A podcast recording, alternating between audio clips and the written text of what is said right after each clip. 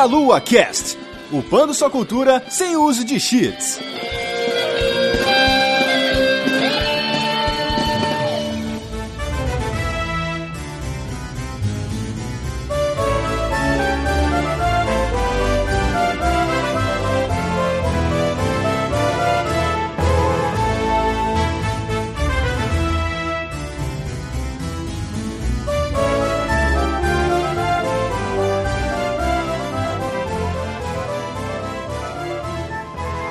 Saudações, queridos ouvintes! Estamos começando mais um Meia Lua Cast. Eu sou o André Bach, estou aqui hoje com o Matheus dos Santos. E aí, pessoal? Gente, erro crítico estraga qualquer campanha. Só pro jogador, né? Isso anima o resto. Bom, estamos aqui também com dois convidados especiais que saíram de suas tavernas, ou nós estamos na taverna deles, não sabemos ainda. Estamos aqui com Gabriel Garbi, o Bardo. Fala galera, aqui é Biel o Bardo e estar nesse programa é uma delícia. Ah, que delícia, cara. e estamos aqui também com Paulo Ferreira, o Taverneiro. Olá, aventureiros, bem-vindo ao Meia Lua Cast. Eu sou Paulo Taverneiro e o papo aqui é RPG virtual ou não. é isso aí, muito bom. Estamos aqui com dois convidados então do Taverna do Beholder Cego, cara, que é o nome mais legal que existe para um site de RPG. Melhor nome. É. Eu gostaria que vocês, antes da gente começar, que vocês falassem um pouquinho sobre o que, que é a Taverna do Beholder Cego, o que, que vocês fazem por lá. Cara, a Taverna do Beholder Cego, na verdade, é um espaço onde todo mundo pode entrar e trazer suas experiências que pegaram nos videogames, nos livros, na própria vida pro RPG e jogar isso numa mesa ou mesmo num programa ou até mesmo aí num joguinho que a pessoa possa criar pro celular. Uhum. É, cara, a taverna mexe com todos os universos fantásticos, cara, naquele papinho de bar tradicional medieval. e vocês têm então um podcast lá que é, é, semanal, né? Isso, na verdade a gente tenta sempre fazer semanal apesar de alguns atrasos, porque você sabe que sustentar os goblins, proteger as estradas e pagar os menestréis não é fácil não, cara. Qual que é o nome do podcast, então, galera, que quiser buscar direto pelo podcast? Galera, você pode procurar Beholder Cego, Taverna do Beholder, próprio Beholder já vai aparecer a gente, só que a gente coloca como Beholder Cast, então você não tem como você não achar a gente. É muito fácil. É Beholder. Caíram naquela também de fazer cast semanal, né? Coitados. Cara, eu achava que era mais simples, sério mesmo. Dava menos trabalho. Faça cast semanal, eles disseram, vai ser legal, eles disseram, né? Você vai continuar tendo vida, eles disseram, né? É. Pelo menos a vida é ocupada, mas com cerveja, né, cara? É. é, isso aí. Mas enfim, gente, então os links estarão todos aí no post. Quem não lembrar o nome, alguma coisa assim, vocês clicam aí no próprio post. Então, antes gente começar o papo em si, vamos para os nossos recadinhos.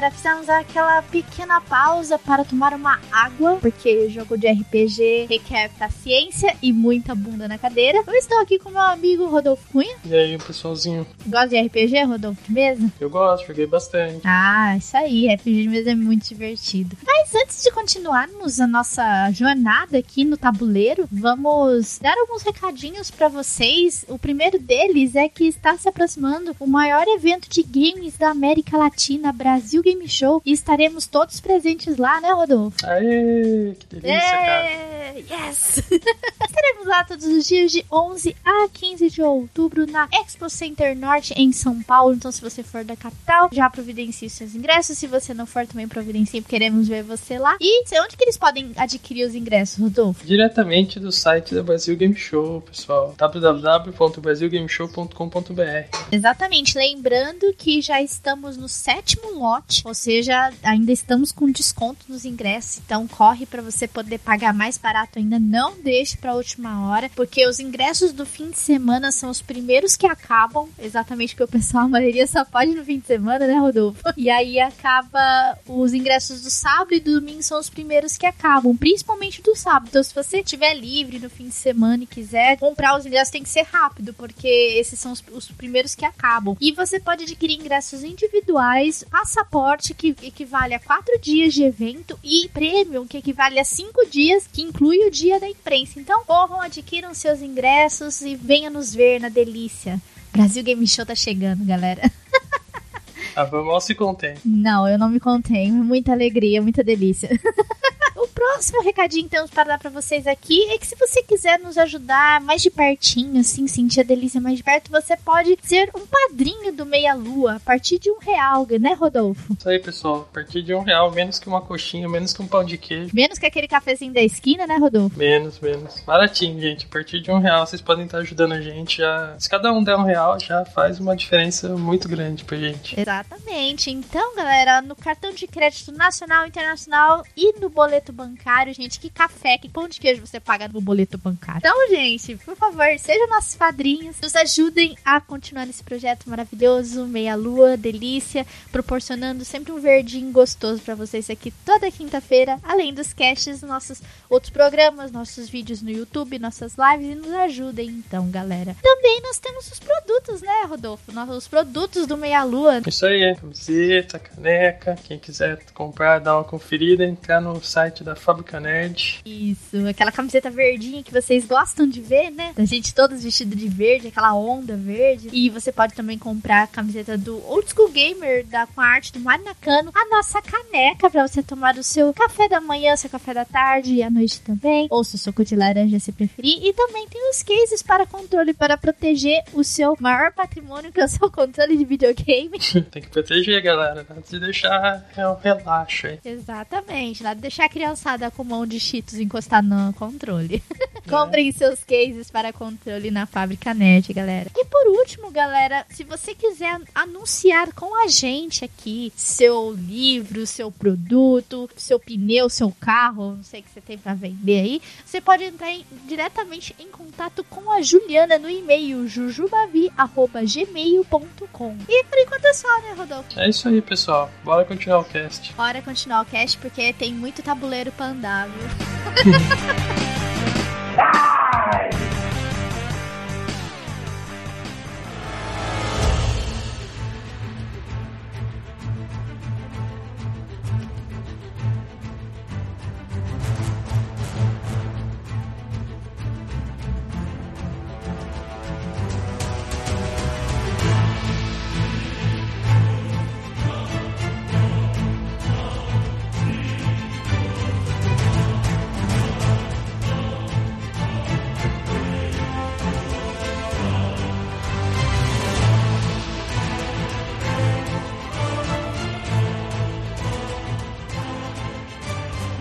hoje então é RPG. A gente abordou esse tema há muito tempo atrás, cara, no Meia Lua, mas foi lá, acho que lá pelo episódio 13. A gente tinha ainda um áudio muito ruim, não que seja perfeito hoje em dia, mas era ainda muito bagunçado, nosso sistema não estava tão bem estabelecido. gravavam localmente, né? Local, mas com um microfone muito ruim, né, cara? Não era um microfone bom, era um gravadorzinho de mesa e tal. Todo mundo em volta, né? É, aquela bagunça. Podcast raiz, podcast Nutella. Agora, tipo isso. Isso, agora que é Nutella, a gente tem que refazer aqui e aprofundar um pouquinho sobre RPG. Muita gente que ouve a gente conhece o termo RPG dos jogos eletrônicos, né? O público do Meia Lua que é bem gamer, né? Mas também tem o RPG de mesa e é esse que vai ser o nosso foco hoje. E depois a gente vai dar uma comparada aí com os RPGs do videogame, que elementos que esses jogos trazem, que emprestam do RPG de mesa. Então por isso que a gente trouxe dois convidados aí que são especialistas no tema. né? Queria começar para vocês explicarem para nossos ouvintes primeiro o que que é RPG. A galera confunde muito, sabe, RPG, assim. Durante um grande período ele sofreu muito preconceito pela mídia. Mas o RPG é um jogo de interpretação de papel, acima de tudo, sabe? Ele é quase uma peça de teatro, assim, com os amigos, né? Você escolhe um personagem, é, seja ele num mundo medieval, ou no mundo super tecnológico, ou no mundo, no mundo atual mesmo, né? Uhum. Você escolhe um personagem, geralmente um personagem algo que você não é na vida real, tá ligado? É. Pra ser um, um- uma pessoa real que trabalha todo dia, esse é o seu jogo, meio chato, né, cara? Vamos fazer Para outra de coisa. jogar e vai viver, né, cara? cara, já joguei muito RPG, tipo, de colegial, assim. É maneiro, cara. Dá pra fazer altas paradas também, cara. Assim, tem vários, assim. E daí você, o que, que você faz, cara, o RPG? Você interpreta um personagem naquela mesa onde tem um mestre, né? Que na verdade o mestre é um contador de histórias, que ele vai levando você ao longo de uma aventura, de uma saga, de uma situação, e você deve tomar algumas decisões, como o que o seu personagem faria. Só que em alguns casos a imersão é tanta que às vezes eu até falo, quando você fala como terceira pessoa daquele que você tá jogando, você não atingiu o objetivo. O objetivo é você falar, ah, eu abri a porta, eu peguei tal coisa, né? Então é a interpretação completa daquele personagem. E daí tem várias regras que daí no caso do RPG de mesa, como não conta com todo aparato tecnológico, né, que é os dados atrás daquilo, você utiliza em vez de dados, né, de computador, você utiliza dados físicos para resolver se você foi bem sucedido ou não nos testes. Que é um componente de aleatoriedade que é dado para interpretação ali, né? Isso, eu acho que isso resume um pouquinho do que é o RPG. O RPG, muita gente, ah, vou jogar aquele RPG e tal, nem sabe o que é. É role and play game, né? Que é exatamente isso, né? Jogo de interpretação de papéis. É, que não é reeducação postural global, né? Isso aí é na fisioterapia. Caramba, você falou isso até engraçado, viu, André? A gente gravou um cast com o amigo imaginário e ele falou que ele tava lá, ele, o Eduardo Expo, bem na, na alta do RPG, assim, de mesa, e foi ter um evento no Rio de Janeiro e tava lá, evento de RPG. E daí juntou a galera com todos aqueles livros lá debaixo do braço, chegou lá. Não tinha nada a ver, tá ligado? Era um evento. Era um de... congresso de reeducação de postura global, cara. Agora o engraçado seria o contrário, né? Uma convenção de RPG aparecem uns fisioterapeutas lá querendo apresentar um trabalho científico. Pô, não seria de todo ruim, né, cara? Porque geralmente quando a gente tá concentrado na mesa jogando, nossa postura fica horrível, né? Você pode notar que você fica todo relaxado, todo troncho. De repente, quando você fica com a tensão um pouco maior na mesa, você já levanta, já todo, já corrige a postura. Então não seria tudo ruim, não. É verdade, a ergonomia no RPG, né? Só o exercício de pegar os dados no chão quando cai já, já estraga a coluna. É verdade, cara. É, né? é esporte para poucos isso aí. Mas enfim, vocês falaram o que é RPG e tudo mais. É, deu para o pessoal começar a ter uma ideia do que é. Agora, por que uma, uma pessoa deveria experimentar jogar o RPG, por exemplo? Uma pessoa que joga videogames, está acostumada a ouvir a gente aqui, de repente nunca jogou RPG, já até ouviu falar. O que vocês diriam para essas pessoas para elas experimentarem, dar uma chance para RPG de mesa, por exemplo? Cara, o convívio social com as pessoas que você tem ali, você vai é, fortalecer seus elos com seus amigos, você vai passar horas divertidas. Eu sei que o, a nossa imaginação ela funciona em mais ou menos uns 50k, enquanto a sua televisão só vai pegar 4k, velho. Você vai ter amigos de verdade, você vai poder conversar com as pessoas, ver os problemas deles, ajudar na resolução e desestressar. Porque muitas vezes você carrega uma, uma taxa tão alta de adrenalina jogando um videogame e no RPG você carrega isso, mas você desestressa gritando, falando: Eu venci esse cara, eu venci! então, assim, quando você tira um 20 no dado, cara, é uma emoção tão grande, só comparada quando você tira dois 20 no dado, entendeu? a questão é a seguinte, né, André? Todo mundo aqui, desde pequeno, né, já tá acostumado a contação de histórias, né? Isso acontece muito na educação infantil. Uhum. Quando aquela professora de educação infantil, né, ou até os seus pais, quando você é pequeno, vai contar uma história para você, né? Por isso que é, é, tão forte o cinema, as novelas, né, na nossa cultura. Uhum. E chega um determinado momento da nossa vida que parece que, entre aspas aí, é proibido a gente fantasiar. Uhum. A contação de história, quando é na educação infantil, o professor, ele entende porque a história nunca é a mesma, sabe? Então, por exemplo, você vai contar uma história do Pinóquio lá, ela nunca é a mesma, cara. Às vezes ele foge da, de dentro da barriga da baleia e às vezes ele foge de dentro da barriga do tubarão, porque uma criança fantasiou que era um tubarão em vez de uma baleia, sabe? Entendi. E a criatividade é muito importante pra gente, sabe? Pro crescimento da sua vida profissional e pessoal. E hoje em dia, por causa da nossa tela fria, né? Os resultados vêm muito rápido e os estímulos têm que ser muito rápido. O D&D em si, ele ajuda muito esse aspecto de criatividade e de resoluções de problemas. Porque o mestre ali, a pessoa que tá contando uma história e te pondo numa situação específica, tá te dando a oportunidade de aprender com aquela situação, com aquela complicação, sabe? Uhum. Então você tem que trabalhar com as partes emocionais do seu corpo. Às vezes você fica com raiva, às vezes você fica feliz, às vezes você fica eufórico.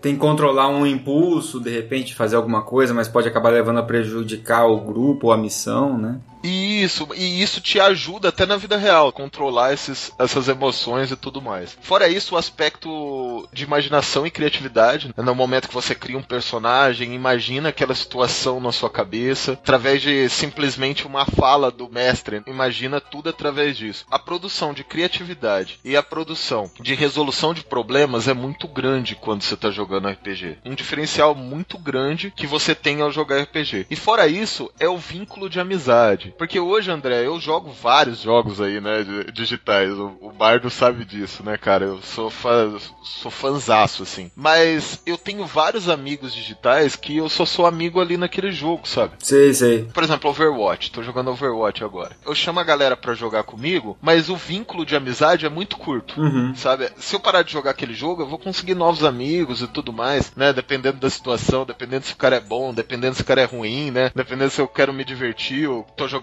sério. Tem vários fatores ali, né? Sim. Mas quando tem uma mesa de RPG, não, cara. Você tem aquele amigo seu que é ruim no RPG, mas ele vai jogar todas as mesas com você, entendeu? Pro desespero do grupo, ele vai jogar todas as mesas. É, você tem que cobrir as dificuldades. E daí, por exemplo, eu falo isso por experiência própria. Eu e o Bardo aqui mesmo, né? A gente se conheceu na época da faculdade, porque eu conheci a esposa do Bardo e eu fui jogar na mesa deles, sabe, RPG. Aham. E, cara, a gente é amigo até hoje, sabe? Não falo que isso não pode acontecer no meio digital, porque pode. É, quando você vê a pessoa, o contato social, Uhum. sabe? Esse contato social importante que você cria numa mesa de RPG, você é, cria um vínculo de amizade muito forte, sabe? Que você vai legar, levar longos anos, você vai lembrar daquela mesa que você jogou quando você era adolescente e tudo mais. Então, esses três pontos é os pontos mais fortes, assim, que o RPG traz pra você. Na minha opinião, o principal, cara, é o vínculo de amizade, os amigos que você leva, porque você passa muito tempo ali com eles, né? Vendo o rosto deles, com contato com eles, sabe? Ficando bravo quando eles chegam atrasados, ou ficando feliz quando ele tira um 20 no dado, sabe? Uhum. É, esse contato físico é muito importante pro RPG também. Muito legal.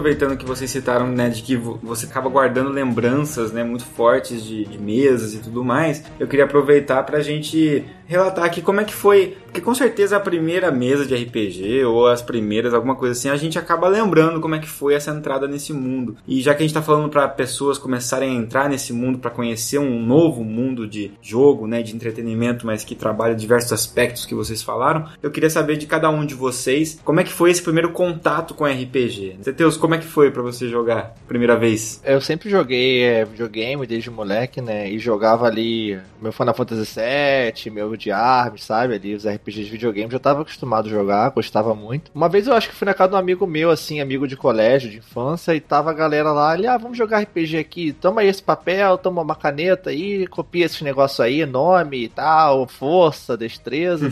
Beleza, comecei a copiar. Isso já era familiar pra mim, porque eu jogava RPG de videogame, então é, já conhecia mais ou menos como é que funcionava, então foi só meio que fazer a transição. Aí, ah, você vai ser o quê? Vai ser o ladino, vai ser o guerreiro e tal. A maioria dos RPGs que eu joguei na minha vida não foram. Não joguei muito RPG de livro, sabe? Igual o próprio DD, Storyteller, GURPS. Eu sempre jogava muito RPG que a gente criava o sistema, a gente mesmo jogava, adaptado, de acordo. Pô, Naruto tá na moda, vamos jogar RPG de Naruto. A gente adaptava Naruto e jogava. Ah, agora Bleach, vamos jogar RPG de Bleach. A, gente- a maioria dos meus RPGs foi assim. Legal. E muitos deles eu joguei mesmo sem ficha, cara. Porque a gente jogava RPG só de interpretação, sabe? De acordo com as decisões que você tomava. Quase um jogo da Telltale, assim, sabe?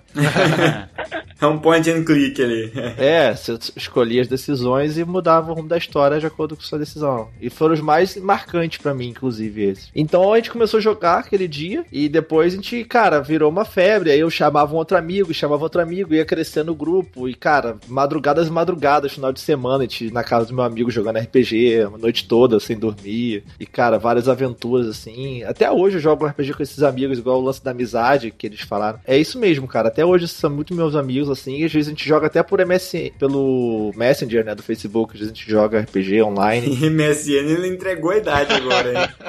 É, joga pelo ICQ. O ICQ já tava ferrado, cara. Joga pelo Mirk, né, cara? Caraca, impossível jogar pro, pelo ICQ, fica oh, oh, oh, oh toda hora lá. Né? Legal, cara. Isso aí fica pra sempre mesmo. É, e você, Bart? Cara, eu devo RPG, na verdade, desde o começo. Eu tenho, eu tenho até hoje a caixa do D&D, da o, o Advanced Dungeons Dragons, mas eu devo isso, na verdade, a um vilão de game, né, que é o Sephiroth, cara, do Final Fantasy VII. Porque quando eu peguei e vi o Sephiroth matando a Ares, ó o spoiler aí, galera, no Final Fantasy VII, eu fiquei com uma raiva daquele cara que eu falei assim, eu quero ver meus jogadores, eu quero matar esse cara, sabe, aqui no nosso mundo mesmo. E eu já tinha à disposição já o AD&D naquela época, eu já conhecia já e eu comprava uma revista chamada Dragão Brasil, Uhum. que a gente já conseguia já ver como é que era o RPG, mas era uma coisa muito underground ainda. Então eu reuni com os meus amigos de rua e a gente começou a jogar. Só que naquela época ninguém queria mestrar, porque mestrar tem que ler muito, tem que ler tudo. É verdade. Ou seja, sobrou pra mim fazer isso, cara. Então eu conseguia jogar e eu mestrava ao mesmo tempo. A galera só quer jogar. Não, mas era legal porque eu sabia onde estavam todos os itens, então eu roubava pra mim, cara.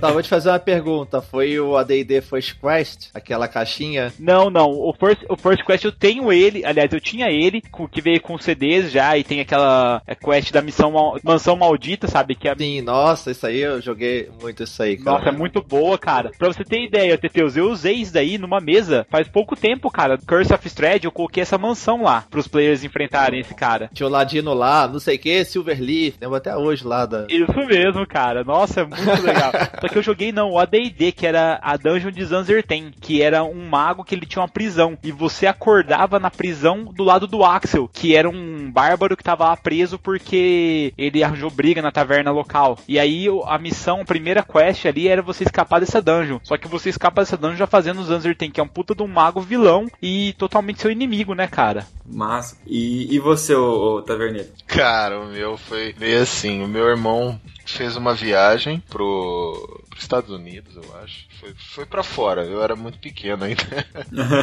Quando ele voltou, ele voltou com um livro, cara. Era um livro, pra quem conhece aí vai saber, era um livro verde, assim, escrito Vampiro, a Máscara. Nossa, começou pesado, bom demais. Vai sair um jogo agora novo, hein? Parece ser foda, Vampire lá. Estamos esperançosos, mas eu acho que Call of Cthulhu vai ser mais Mind Explode. E daí quando ele chegou com o livro lá, cara, era, eu era pequeno, eu tinha uns 6 anos de idade, sabe? Uhum.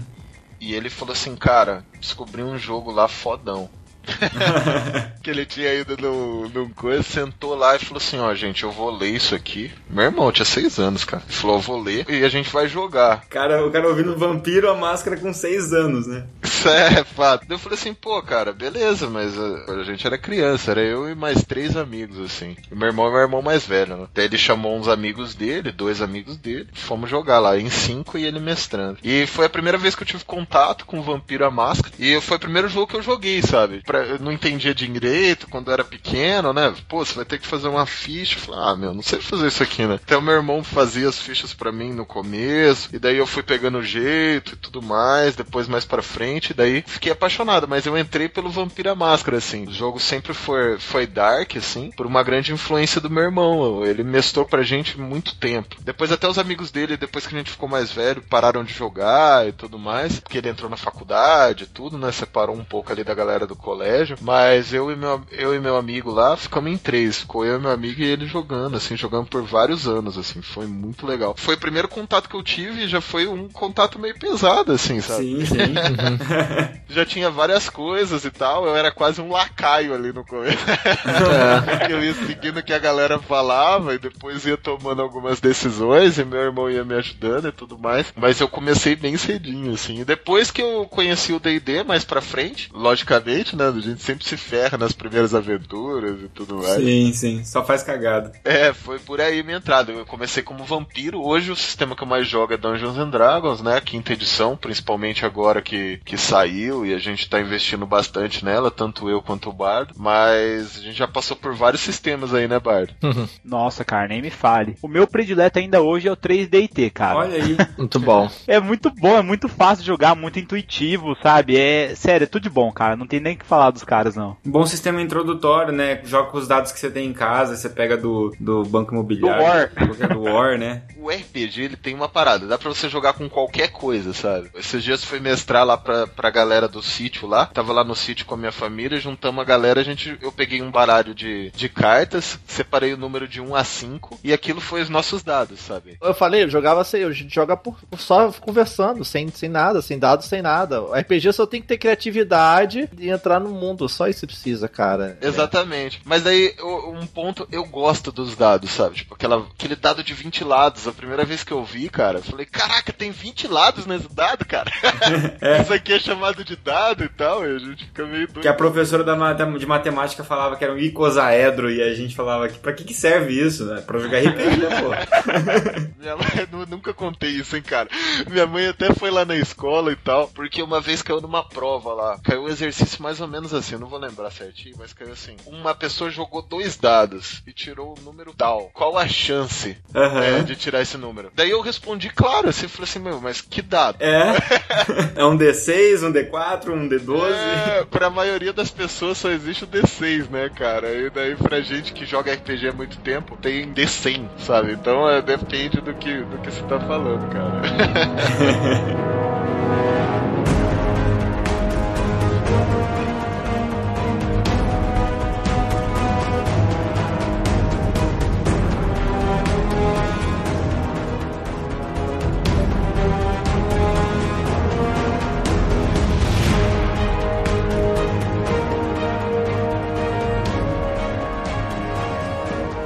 E como explicar você começou jogando vampiro aí, também gosto muito de vampiro. Storyteller, acho que é o meu sistema favorito desses mais conhecidos. E como explicar quando você ia tirar xerox da ficha na papelaria? Isso é engraçado, porque essa época que eu joguei Vampiro foi tenso, sabe? Porque começou a ter uma história da questão da violência e tal. Isso. A mídia começou a falar muito mal de RPG, assim. É a mídia que não conhece o que é RPG, a verdade é Ah, essa. né? mas na verdade é que tem uns retardados que fodem a parada, entendeu? Tipo, um animal vai, sei lá, não entra na parada, faz o troço errado, vai pro cemitério querer pagar de, sei lá, de gótico do mal e Teteus, tem retardado em todo lugar, bicho. aí a mídia pega isso e já era, né? Aí cai no vídeo da tua mãe, que entendeu? Tipo, já Que era. nem Assassin's Creed, que nem qualquer outra coisa, né? Com- Os games sofrem isso hoje em dia, né? Sofre muito, cara. Então, tipo, eu até brinco sempre quando entra um pouquinho, alguém me pergunta sobre isso, eu falo, meu, se foi um jogo de videogame, se foi um livro de 400 páginas que fez uma pessoa matar outra, ela já não é normal, tá ligado? É lógico. ela já não é normal. Mas a questão é a seguinte: quando começou esse bafafá, minha mãe veio saber, é óbvio, preocupação de Uhum. mãe, né, cara? Ela chegou pra mim e falou: Meu, que merda é essa aí, né? Uhum. Que estão falando sobre esse jogo. Eu falei: Não, mãe, de boa, senta aqui e vê a gente jogar um dia. Daí ela deu risada, sabe? Falou assim: Ah, continua jogando aí, entendeu? Então, tipo. Aham. Às vezes, quando a gente ia em algum lugar jogar isso, as pessoas olhavam assim, meio tipo, É verdade. que vocês estão fazendo e tal, né? Mas de boa, assim. Foi um tempo curto, graças a Deus, sabe?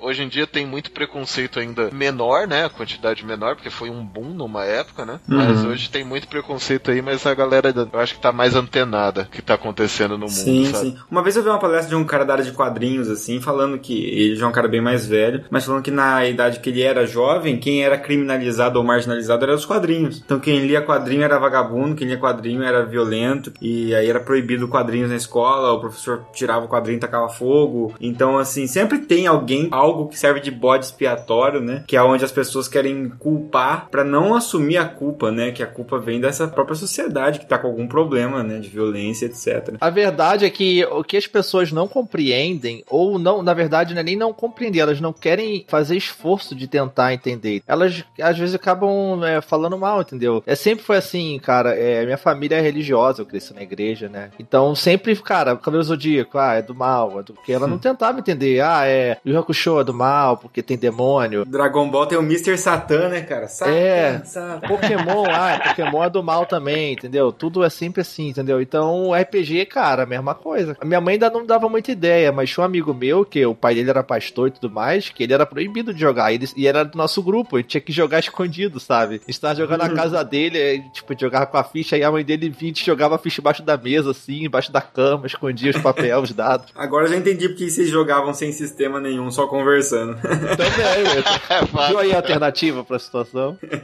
Bom, meu começo com RPG foi interessante porque eu fui na casa de um amigo que eu ia sempre jogar videogame também, e ele tinha comprado um livro novo lá, chamava GURPS. E ele falou, pô, vem ver que legal. E nem ele tinha sacado ainda qual era do negócio, assim, tava meio que lendo e, e vinha com os personagens prontos no final, e vinha com aquela aventura solo introdutória, que é mais ou menos igual esses livros jogos que hoje tem, que a Jambô republicou, né, mas que já era da Steve Jackson Games, né? E aí tinha um, uma aventura solo introdutória, e aí a primeira vez que eu joguei, na verdade, foi o seguinte, ele lia a aventura solo e eu ia falando o que eu queria fazer. Então, assim, foi, na verdade, foi uma... Não, não tinha essa liberdade toda. Mas aquilo eu já achei impressionante, né? E eu comecei a achar que aquilo era RPG. E aí, uma vez um amigo chamou para um encontro de RPG, que não era de fisioterapia, né? Era um encontro de RPG de verdade. Uhum. E aí, chegando lá, eles estavam mestrando uma mesa de vampiro. Então, daí que eu joguei também Vampiro à Máscara. E eu peguei na época um Bruhá. Só que ele tava meio overpower, cara. Os caras erraram na ficha. E aí acabei detonando todo mundo. A galera ficou brava, não gostou. Não te chamaram mais pra jogar. É, porque tava desbalanceado o meu personagem, de verdade, mas é como era uma aventura pronta para ser jogado no festival, eles é, não tinham o que fazer, né? Mas uma coisa muito legal que eles fizeram é que era eles dividiram em duas mesas com dois mestres, só que jogando no mesmo local, e uma mesa era o pessoal da Camarilha, né? E o outro era o pessoal lá, que é os O Sabá. Sabá, que era os cuzão lá. E aí, o pessoal que era o Sabá tinha que ficar tocando terror na cidade e a gente tinha que caçar eles. E eram duas mesas, só que andando no mesmo mapa, e os mestres se intercomunicavam até o momento que a gente chegou no mesmo ponto no mapa e a gente se enfrentou, sabe? Então, assim, foi uma coisa muito interessante porque eles adaptaram na, na região, eles pegaram a cidade que a gente morava, usou o mapa da cidade. Então, foi um negócio que trouxe algo fantástico pra realidade, assim, né? E trabalhando com a parte da imaginação e tudo. E daí, aqui, a partir daquele momento, eu fiquei fissurado. Eu sempre gostei do vampiro. Eu jogava muito Idade das Trevas, que eu tinha o Dark, até hoje eu tenho. E depois eu fui, eu fiquei mais no GURPS mesmo. Adorava ir pro Cyberpunk, depois Viagem no Tempo, Fantasy, todos os outros. E o D&D eu fui acabar me envolvendo mais quando vim pra faculdade daí. Cara, o André, só fazendo um adendo ao que você falou aí, cara, pra galera aí que gosta de Sabá, que usa o personagem de Sabá, quem falou que vocês são cuzão foi o André, tá? Se vocês quiserem o endereço dele, eu passo pra vocês, não tem problema algum pra mim. o preconceito de quem começou na camarilha, né? Isso que o André falou da questão de é, convenção de RPG e tal. Eu nunca fui no evento próprio de RPG. No máximo é evento de anime, alguma coisa assim de jogos, que acaba tendo uma coisinha de RPG. Mas é, são as famosas aventuras one shot, no caso, que chamam, que é aquela Isso. aventura de um dia, de uma sessão. E cada sessão, né, você tem as histórias, campanha, que é tipo, a campanha é todo o grande arco, toda a história. E tem as sessões, você junta a galera e cada sessão você joga um pedaço dessa história, e capítulos, enfim. E no caso é uma aventura que ela dura um dia só, né? Uma, somente uma sessão. Aí chama de one shot. Uma coisa bem breve, não, tem, não pode ser muito profunda, tem que ser bem direta. Se a aventura, a campanha fosse um livro, né? E você vai vendo um capítulo por vez que você joga. E a one shot fosse um conto, né? Mais ou menos isso. É, isso que você falou que os caras fizeram lá de Camarilla contra o Sabá e tal. Teve um amigo meu que ele uma vez mestrou também é vampiro e tava uma galera no grupo de vampiro e tinha outra galera no grupo de lobisomem, porque o legal do storyteller, né, que é vampiro, o lobisomem, o apocalipse, Mago. mago, né? Tem todo esse submundo de, de fábulas e de contos que a gente conhece. Ele junta tudo e faz tipo um mundo real. Nosso mundo real tem também uma parte que você joga na Idade das Trevas, que seria uma- um mundo mais medieval. Mas só que o contexto principal é o mundo atual, só que com esses, essas fábulas, essas criaturas assim mitológicas, vivendo entre elas, ela faz tudo com sentido, assim, tem toda uma política, uma, umas regras sociais, é muito foda. Aí jogou uma mesa que era de vampiro contra outra, outra mesa de lobisomem, né? A gente jogando simultâneo no mesmo mundo, na mesma campanha, sabe? Até um dia rolar a treta, porque vampiro e lobisomem não Porra, se mas batem. é sacanagem, né? Eu tinha pavor de lobisomem, cara. Um só já saía correndo, cara. Não dá.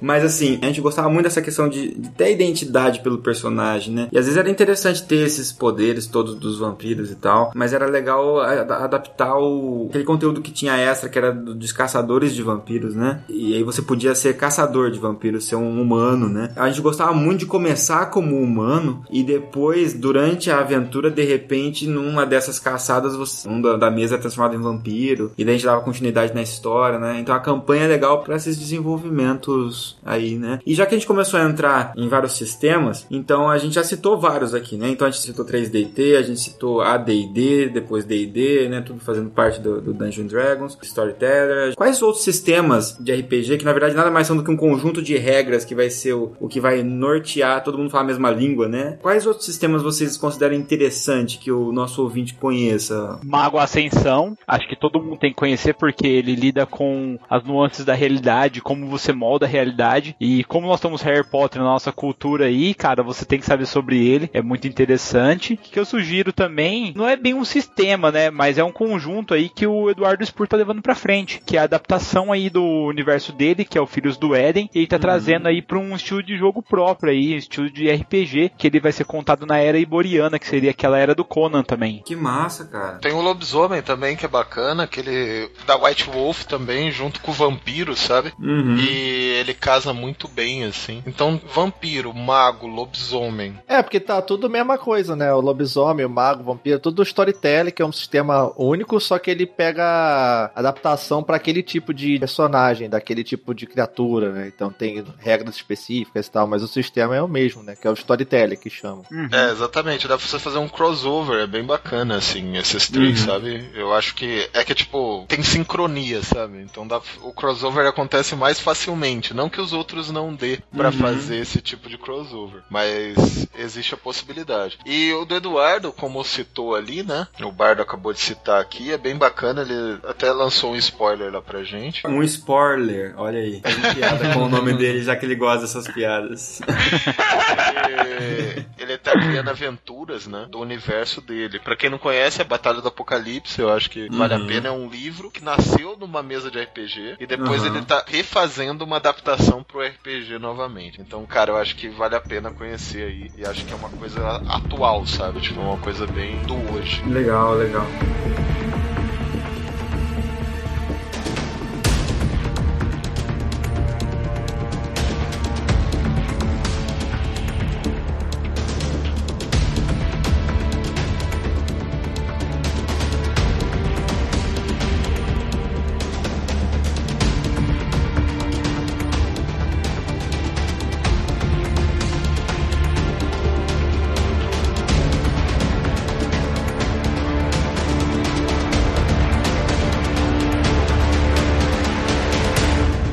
Então, assim, aproveitando, né? Já falou sobre sistemas e tudo mais, e você citou crossovers, né? Entre você poder. ah, é mais fácil pegar é, filhos, entre aspas, divisões do mesmo tipo de sistema e fazer combinações: mago, vampiro, mago, lobisomem, lobisomem, vampiro, e misturar tudo isso numa realidade. Mas às vezes acontece de você ter elementos interessantes, aventuras interessantes de um tipo de sistema e que você quer transferir para outro, e mais do que isso, você ter coisas que você gosta, gosto pessoal seu, por exemplo, você gosta de Star Wars, você gosta de qualquer outra coisa, e você tem vontade então de viver essas histórias, como o Bardo falou, de querer, né, matar o Sephiroth, por exemplo, né, numa mesa de RPG, e isso não vem pronto, não está disponível, né, a todo momento. Então, lógico, isso depende de uma capacidade de adaptação, mas o que a gente percebe pelo Beholder Cast, que é o trabalho que vocês têm ali, é que vocês tentam ajudar de alguma forma os mestres a fazerem essas adaptações, fornecendo algumas estruturas para eles ali. Então eu queria que vocês comentassem um pouquinho sobre essa experiência de adaptar, por exemplo, cenários do cinema, cenários dos, dos games também, já que a gente está aqui falando, né, jogos de videogame, super-heróis, que eu sei que vocês já citaram em alguns casts ali. Como é que é essa experiência de trazer isso pro mundo do RPG? Porque o RPG ele é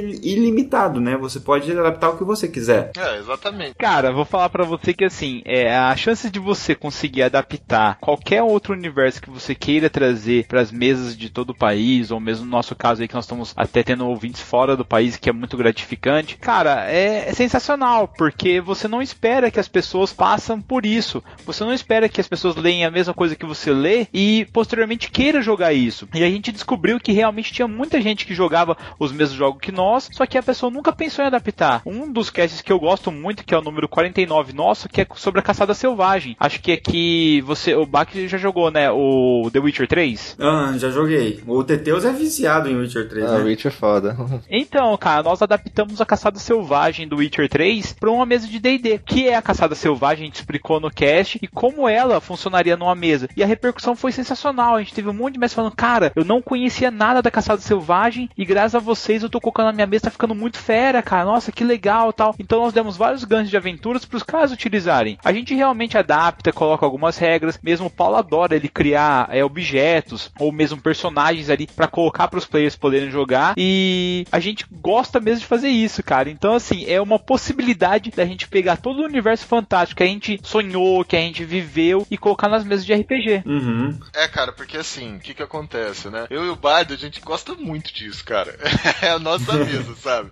Então, por Uhum. exemplo, a gente saiu agora de Mulher Maravilha. Assistiu a Mulher Maravilha no cinema aí. A gente saiu humilhado, sabe? Falou, caraca, como seriam as Amazonas e tal. E daí já vai imaginando como utilizar aquilo na mesa e como ela seria e tudo mais. Então, essas adaptações, teve um cast de Guardiões da Galáxia, que também saiu no cinema agora, sabe? Então, Uhum. tipo, essas adaptações de jogos, de filmes, trabalham um pouco com a nossa criatividade também, lembra que eu falei daquele processo criativo e tudo mais? E Uhum. nada, gente, nada hoje é criado sem nenhuma referência, né? Eu até brinco Sim. assim, se você criou algo totalmente inovador, que não existe nada, tá ligado? Sai correndo, vai lá e patente, sabe? Você vai ficar rico. Não, nada é criado, tudo é adaptado, já dizia já o ditado. Nada se cria, tudo se copia. Mas se você criou do zero, que as pessoas pegam pra ser referência, entendeu? Vai lá e patente que você vai ficar rico, saca? Então, Uhum. tudo vem de alguma coisa, né? Então você assiste um filme, eu até brinco, às vezes você joga um jogo, né, de computador, né, já que a gente tá nesse universo aqui. O jogo é ruim, cara. É ruim demais. Mas daí tem uma cena lá, um momento que é animal, sabe? Tipo, que faz você curtir muito aquilo lá. Pronto, já salvou, né? Já salvou. É aquele Uhum. momento. E daí esse momento a gente transporta pras mesas, né? Essa é a função do Beholder Cash um pouco. Conversar um pouco sobre esse universo fantástico de jogos, RPGs e livros, Livros. né? E transformar isso numa coisa palpável pro jogador e pro mestre. Você até falou assim, ah, você ajuda mestre e tudo aí. Tem uma... os, os ouvintes ficam até, pô, vocês ajudam muito o mestre, ajuda aí o jogador aqui.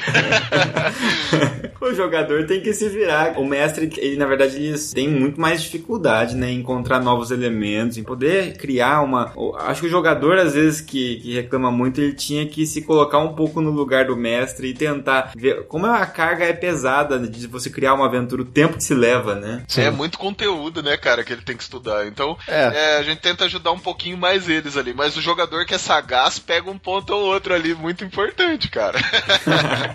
Legal. É, a ideia é que o jogador ele é um personagem, o mestre são todos os outros personagens daquele mundo, entendeu? Então ele tem que pensar por todo mundo, mais as situações ainda. O mestre, vamos supor, se fosse um jogo de videogame, o mestre é o jogo de videogame, né, cara? O jogador é só o personagem Exato. ali, né? Mas esse lance de realmente você adaptar personagens e, ah, viu a Mulher Maravilha e se empolgou, cara, minha vida toda foi isso. É essa questão de. O limite do RPG, ele não tem limite. O limite é a sua criatividade, cara. O quanto você consegue pensar, o quanto você consegue ir longe, o quanto você é, consegue se empenhar pra poder fazer aquilo. Porque, cara, é muito isso. Os vários RPGs que eu joguei, as melhores campanhas, como eu falei, foi o sistema que a gente criava. A gente pegava uma coisa daqui e dali, criava um sistema. Aí, puxa, esse sistema não vai ser legal pra jogar esse tipo de coisa. A gente pegava, adaptava ele, bo- criava umas regras e tal. A gente escrevia, tinha, sei lá, um caderno assim gigante de regras escrito de, de, de pontos, tabela de experiência, um monte de coisa. E a gente fazia tudo e jogava. Putz, vou pegar esse sistema agora e vamos adaptar agora. Putz, a gente ficou animado com. Porra, saiu Final Fantasy novo. Vamos tentar adaptar pra Final Fantasy. Vamos pegar e criar as raças aqui e tal. A gente pegava e adaptava e criava e fazia ali os bônus das raças, desvantagens. Cara, é muito É. maneiro. Todo esse exercício. Às vezes a gente criava, jogava duas sessões e parava, sabe? Mas todo esse exercício, isso, esse empenho é muito maneiro, cara. É muito faz A gente da- fez esse tipo de adaptação pra também facilitar, ó, pra ficar bem simples, um sisteminha que fosse rápido pra gente jogar no intervalo das aulas, ou até durante Sim. as aulas. Não façam isso, né? Mas a gente fez um pouco isso. Vai sim, galera, desenvolve criatividade, é bom. É. Ô, Teteu,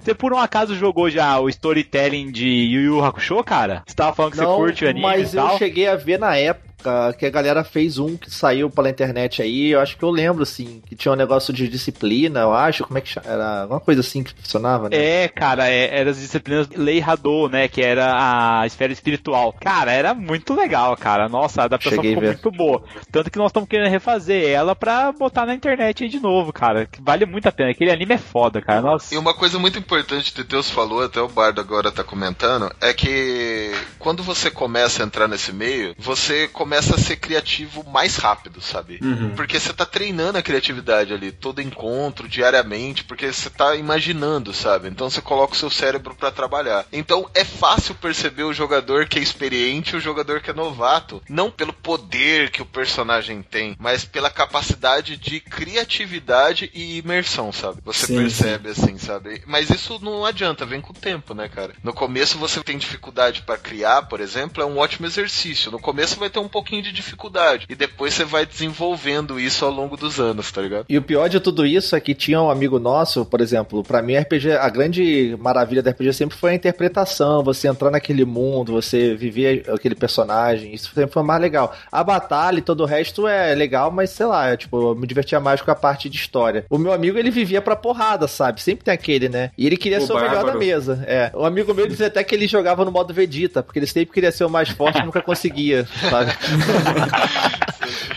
Então ele ficava pegando cada brecha, caso vocês fossem jogar um D&D, por exemplo, cada brecha do livro, cada coisa da regra, se você pegar isso dessa classe com isso daquela classe, você vai ter esse bônus que vai fazer você ficar muito mais forte, muito mais roubado que os outros. E ele fazia esse personagem só pra ficar pelão, sabe? Ele ficava estudando realmente o jeito de fazer a, tipo a brecha da lei ali, sabe? Pra poder pegar ali, pra poder ficar mais forte. Então era escroto, cara. Sempre tem um amigo desse. É o advogado de regras, cara. É foda É. isso. Não tem o que fazer. Mas é, ele perde o o melhor do RPG, que é a história. Na verdade, assim, a gente zoou aqui. Quando a gente vai viajar, o importante não é o destino, cara, mas é a viagem. É tudo que você passa, todas as emoções que você sente. A E o RPG é a experiência. mesma coisa. É a experiência que você ganha ali. Exatamente, exatamente. E ele, como a gente criava sistema de RPG, nossos sistemas não eram igual, tipo, uma equipe gigante que criou lá é, D&D e tal, e tudo amarradinho. Então tinham falhas, sabe? Mas a gente relevava. Esse amigo não, ele jogava nessas falhas, ele procurava os bugs do sistema pra poder criar as paradas, sabe? Então, a gente tinha que depois fazer um update no sistema pra poder fazer um patch ali de atualização pra poder corrigir o bug que ele tinha. entendeu? Ele era quase o beta tester da parada. É. O cara no meio do jogo ia fazer um negócio, daí você virava pra ele e falou: Meu, você não leu o último patch, cara? Mas é isso mesmo, cara. Esses caras têm que ser os beta testers de jogo, né? Pra poder testar onde estão as, as falhas.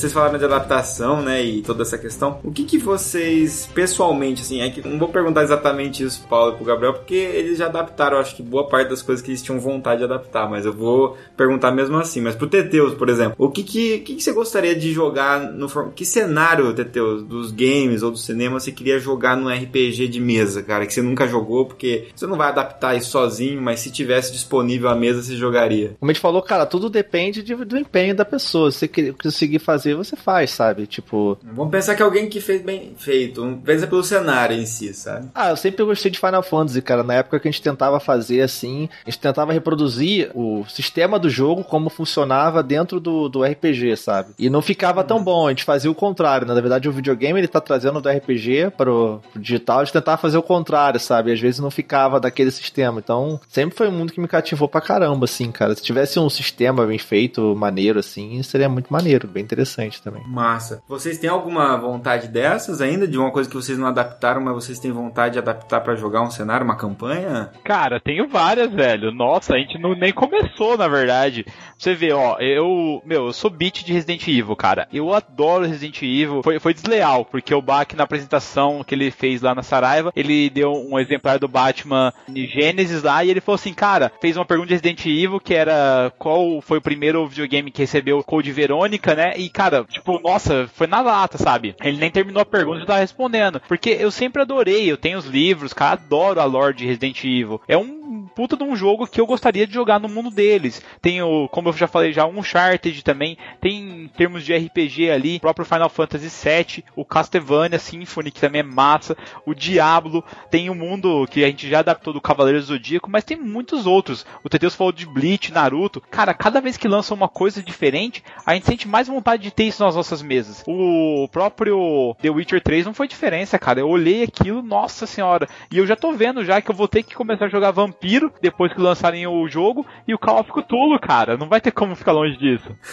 Muito bom. Eu, por exemplo, eu tô mestrando uma mesa agora, né, tradicional de Dungeons and Dragons num mundo de fantasia, mas já tô preparando a minha próxima mesa que vai ser estilo Guardiões da Galáxia ali, que eu nunca mestrei e tal. Tô fazendo umas adaptações e tudo mais, mas vai ser estilo Guardiões da Galáxia. Eu saí assim do cinema no segundo filme, eu já tava com essa ideia já incubada, né, como diz o outro. Saí do segundo filme assim, virei pra galera lá, falei, gente, a nossa próxima mesa é Guardiões da Galáxia, mais ou menos aquele universo. A galera, pô, mas nem acabou essa mesa ainda.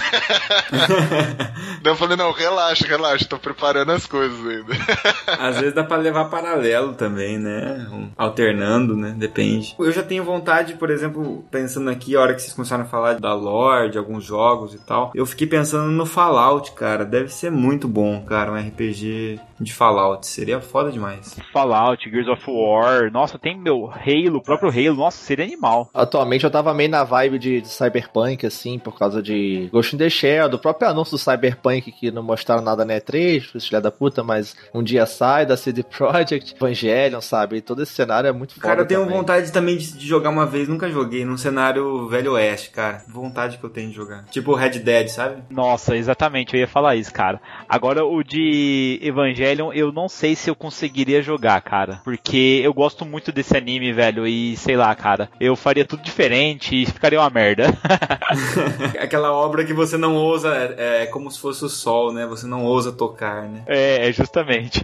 A gente jogou uma campanha de uns dois anos, eu acho, de Samurai X, inspirado em Samurai X, e foi muito foda, cara. A gente também pegava o nosso sistema, depois esse mesmo sistema a gente foi aprimorando ao passar dos anos, que é bem legal, porque o sistema ele usava hit evade, sabe? Você tinha acerto esquiva, você tinha uma barra de ação, então você podia fazer várias ações no turno e tal, tinha que administrar a barra de ação, era muito maneiro, sabe? A gente foi aprimorando, depois a gente jogava, jogou Naruto nesse sistema, a gente jogou muita coisa nesse sistema. Naruto a gente jogou uma campanha também de acho que uns três anos, cara. A gente começou Genin, virou Jonin, teve aprendiz, foi muito foda, cara. Que massa, cara. Nossa, é, é muito legal. O RPG ele não tem barreiras nenhuma, independe do universo, cara. Nossa, isso que é foda do RPG. É muito foda, cara. O limite é a tua imaginação mesmo, cara. O que você tá disposto a fazer, a pensar. Só depende de alguém com boa vontade de mestrar e outro empenhado em jogar e beleza. É, depende muito do empenho de querer jogar. Como o Paulo falou, né, sobre que a gente perde um pouco essa questão da criatividade, da contação de histórias. É, jogam isso pra gente como muito importante na infância e depois a, jogam isso como besteira e perda de tempo na idade adulta, né? Então, quando na verdade só traz benefícios, né? A gente se, se, se valer disso. A gente teve podcast aqui, inclusive, com o Felipe Queiroz, que defendeu o mestrado dele no uso de RPG para ensino de matemática, né? E o quanto que os alunos aderiram e melhoraram o ensino da matemática através do RPG, né? Então, pode ser até usado como ferramentas, né? Inclusive ferramenta educacional mesmo. O tanto de conta que a gente fazia, né, cara? É. Cara, uma poção de cura com 50 peças de ouro. Você tem que dar valor dinheiro mesmo, gente. Tem que aprender mesmo. é, é verdade, é verdade. E essa questão do RPG que você falou de que é realmente estimula a criatividade, cara. Questão de você conseguir é, imaginar situações e como resolver situações, sabe? Às vezes você, sei lá, putz, eu tenho uma entrevista de emprego amanhã. Você consegue imaginar a situação, como é que você vai estar aquela situação, o que, que o cara pode falar, o que você pode responder. Você já consegue antecipar um problema, sabe? Isso acho que ajuda muito você. Acho que para mim sei lá, a questão de você às vezes fazer uma apresentação na faculdade, no trabalho, ter que ir no PowerPoint ali, qualquer coisa. Acho que até tua retórica mesmo, sabe? O jeito de você entrar naquele papel, na, na posição do apresentador, tudo isso, cara, o jeito de você treinar a sua fala, o seu discurso, tudo isso, cara, o RPG ele treina também, sabe? Se você estiver jogando séria a parada, sabe? É, Teteus, tem até a postura corporal, né, cara? O modo de você falar e se portar, isso o RPG te ensina também, porque você quer fazer a, como que o cavaleiro vai fazer a ação, como que o mago vai soltar magia. Eu sou descendente italiano, então eu jogo, eu falo gesticulando. Então, para mim, jogar de feiticeiro ou de bardo é muito fácil, cara. É, é, natural meu, sabe, fazer isso. Então você vai falando e vai gesticulando. É assim que você funciona, cara. Em apresentação que eu vou fazer, eu não paro um minuto de mexer as mãos. eu acho que o tempo todo a gente assume papéis, né, na sociedade. Então você tem o papel de professor, papel de pai, papel de qualquer outra coisa. Então, é, querendo ou não, você não, não vai ser exatamente o mesmo, né? Eu no podcast não sou eu mesmo que eu dando aula ou eu conversando. Não que eu seja falso, né? Mas é que a gente se adequa a cada tipo de situação, né? Sim, é exatamente isso que eu ia falar. A gente na vida assume vários papéis de acordo com a situação, cara. Então, é isso que você falou, é no trabalho você tem que ser um tipo de pessoa, em casa você é outro tipo de pessoa, com seus amigos, e realmente o RPG você é, trabalha tudo isso, né? E você consegue desenvolver tudo isso também. É muito interessante, cara. A vantagem do RPG, assim, também, que vocês estão falando, eu acho muito importante, é você ter a oportunidade de arriscar a fazer determinadas ações sabe, que você não faria na vida real e verificar se elas estão corretas aos olhos das outras pessoas, sabe? É um simulador, vamos dizer, uma sala do perigo dos X-Men ali, né? É um...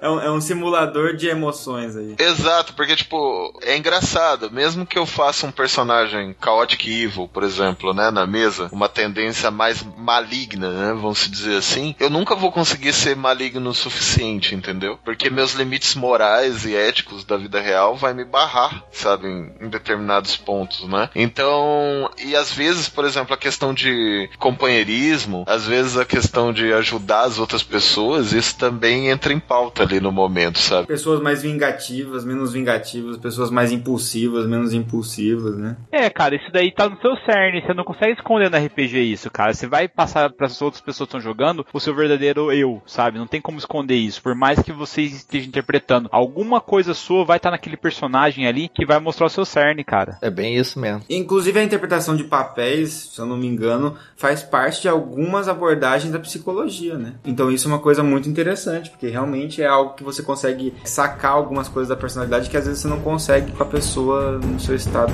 natural.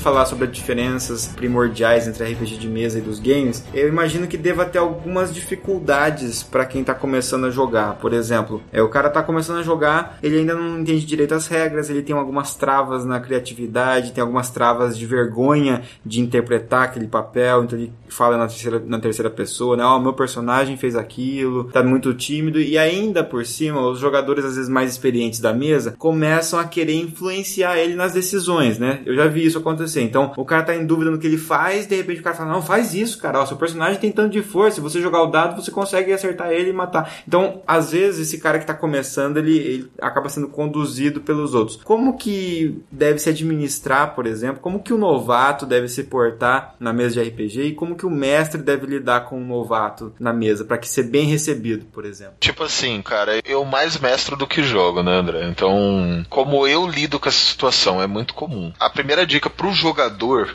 aí é observação, sabe? Se você é novo na mesa, entende como aquela mesa funciona. Sabe?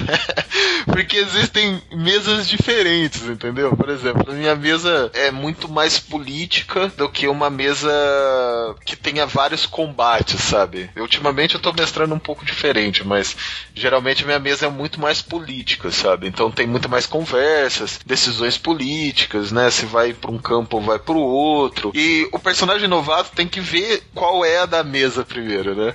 Se a mesa é uma mesa que as pessoas jogam com um ar mais sério, ou é uma mesa mais brincalhona. Então, primeiro parte do jogador fazer essa leitura da mesa. Eu, como mestre, eu já falo direto pro jogador na hora que ele cria uma ficha, entendeu? eu sento com ele e falo, aqui a galera é mais de boa, eles vão fazer piada, não tem problema. Se quiser eu perguntar alguma coisa, você me pergunta, fica livre. E quando eu tô mestrando, André, eu chego pro, pro jogador e falo assim, não, o que você faria nessa situação? Então, a primeira dica que eu dou ao jogador iniciante é não fuja do que você é na vida real, sabe? Como primeiro personagem. Então, por exemplo, se você é uma pessoa boa, não crie um personagem maligno, sabe? Entendeu? Porque vai ser difícil demais para você interpretar ali e conseguir uma imersão, sabe? Se você é uma pessoa muito boa mesmo, tipo, que não gosta de nada errado e tudo mais, né? Fuja dos códigos de honra, né? Que é questão de paladinos, samurais, dependendo dos sistemas que tem aí. Escolhe um warrior, uma coisa mais tranquila de se fazer ali, né? Que tem que é um ponto um pouquinho mais neutro, um caçador ou algo do tipo, e leve isso a sua personalidade para mesa. Pense no que você faria na determinada situação, não no que o seu personagem faria, né? Interprete você mesmo ali naquela mesa. Eu acho que é a primeira dica, assim, que eu tenho pros jogadores novatos. E não se preocupem com as regras, sabe? O mestre tá lá para isso. Caso você faça alguma coisa errada, ele vai te explicar. Entendeu? Então.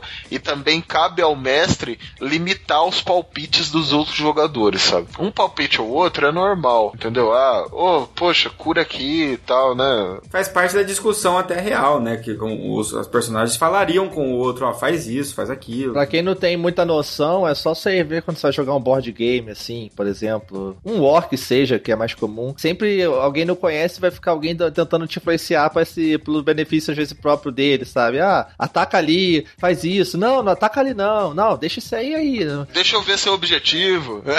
É isso. né? Então eu acho que cabe um pouco do mestre limitar essa palpitada da galera aí, né? Tipo, cabe ele falar, ó, gente, deixa o cara jogar, ele vai tomar as próprias decisões ali. E cabe um pouco do mestre também na hora que o cara fazer alguma cagada, falar, ó, não, você tem certeza de fazer isso, cara? Vai causar tal coisa, né?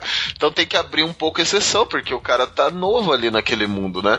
Porque se ele tiver uma experiência ruim, cara, ele não vai voltar, entendeu? Isso, exatamente por isso que eu falo, né? Pra, pra que a gente possa ter sempre o RPG um, um ambiente saudável e acolhedor, né? Pra que as pessoas continuem jogando, né? É, cara, é normal que quando um personagem novo entre na mesa, é, a gente chama off, né? Quando você fala que não é o seu personagem falando, é, é como se você, Paulo, estivesse falando, sem interpretações, né? Então quando você vai promo é, quando você entra um personagem novo, um jogador novo, é lógico que aumenta o volume de off, porque ele tem que saber de algumas regras, alguma coisa. Mas se ele tá numa mesa tranquila, é muito mais fácil, né? Os jogadores entendem. Sim, sim. Legal. Bem, muito bom. Tem mais alguma consideração em relação a isso, Bardo? Ah, cara, é que, na verdade, assim, o, meu estilo de jogo é um pouco diferente do do Paulo. Eu gosto de mestrar com as emoções das pessoas. E eu acho que você consegue uma maior intimidade com a pessoa para ela mostrar como ela joga se você não se mantém a amarras do jogo. Então eu costumo trabalhar muito com tensão e explosão na minha mesa. As pessoas ficam tensas e daí eu coloco um combate onde elas não têm que combater, elas têm que fugir e logo em seguida elas têm que resolver um puzzle para conseguir sair dali e o inimigo tá vindo, então eu coloco cada vez mais emoção problemas em cima de problemas. Eu tiro elas da frigideira, coloco no fogo, volta pra frigideira, depois vai pro congelador e quando a pessoa menos espera, ela já tá interagindo com o grupo e ela já tá naquele mundo já. De, de repente ela tá falando, não, eu vou fazer isso. Ela não fala mais,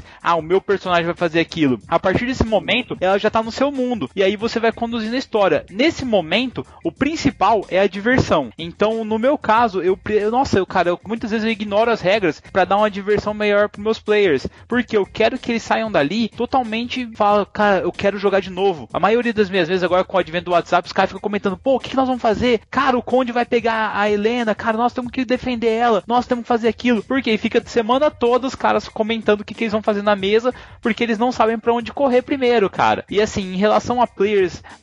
velhos tentando dar palpite, existe uma magia do D&D chamada silêncio, aonde nessa sala eles não podem falar nada. Então o jogador novato tem que tomar decisões por ele mesmo. E tem um jogador novato na minha mesa que ele fica olhando para os outros jogadores pedindo palpite. E os caras não podem fazer nada, cara, porque se eles fizerem, eles sabem que eles vão perder XP e vão prejudicar o cara. Momento de tentar fazer a pessoa se soltar um pouco das amarras dos colegas ali, né? Justamente, cara. E assim, eu acho que hoje, praticamente, a nossa comunidade de RPG tá muito mais sociável do que antigamente. Apesar de que existem players tóxicos como qualquer jogo online aí que você tiver, sabe?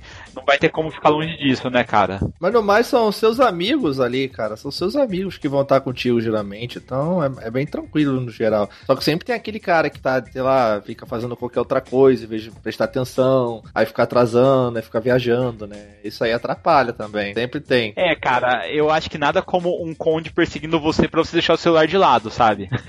Legal, legal. Bom, claro que tem outros obstáculos aí, né? Mas já que a gente tá falando aqui de um modo geral para as pessoas que não conhecem RPG ou que conhecem e querem se aprofundar mais, né? Acho que é um, são boas dicas aí para iniciar nesse, nesse mundo, né? E pra gente ir terminando, mas fazer uma discussão final de um tema legal, é. Eu queria, já que a gente fala muito de games aqui, a gente já falou, já fez vários casts de vários RPGs aí bons. A gente queria comentar um pouquinho sobre as diferenças do RPG de mesa e do RPG dos games de tudo que a gente acha que difere muito, assim. É para vocês que jogam bastante o RPG de mesa e acho que também, né, tem bastante contato com os games. Qual é a grande diferença entre jogar um e jogar o outro? O que, que o jogador é, ele, ele, ganha quando ele tá jogando RPG de game virtual e o que, que o RPG de mesa traz a mais para ele, né? O de mesa a gente falou bastante, mas quais são as grandes diferenças para vocês? Cara, eu vou falar bem assim sincero para mim. O RPG do videogame ou mesmo do computador é uma Coca-Cola de lata lata. O RPG de mesa é uma Coca-Cola de vidro.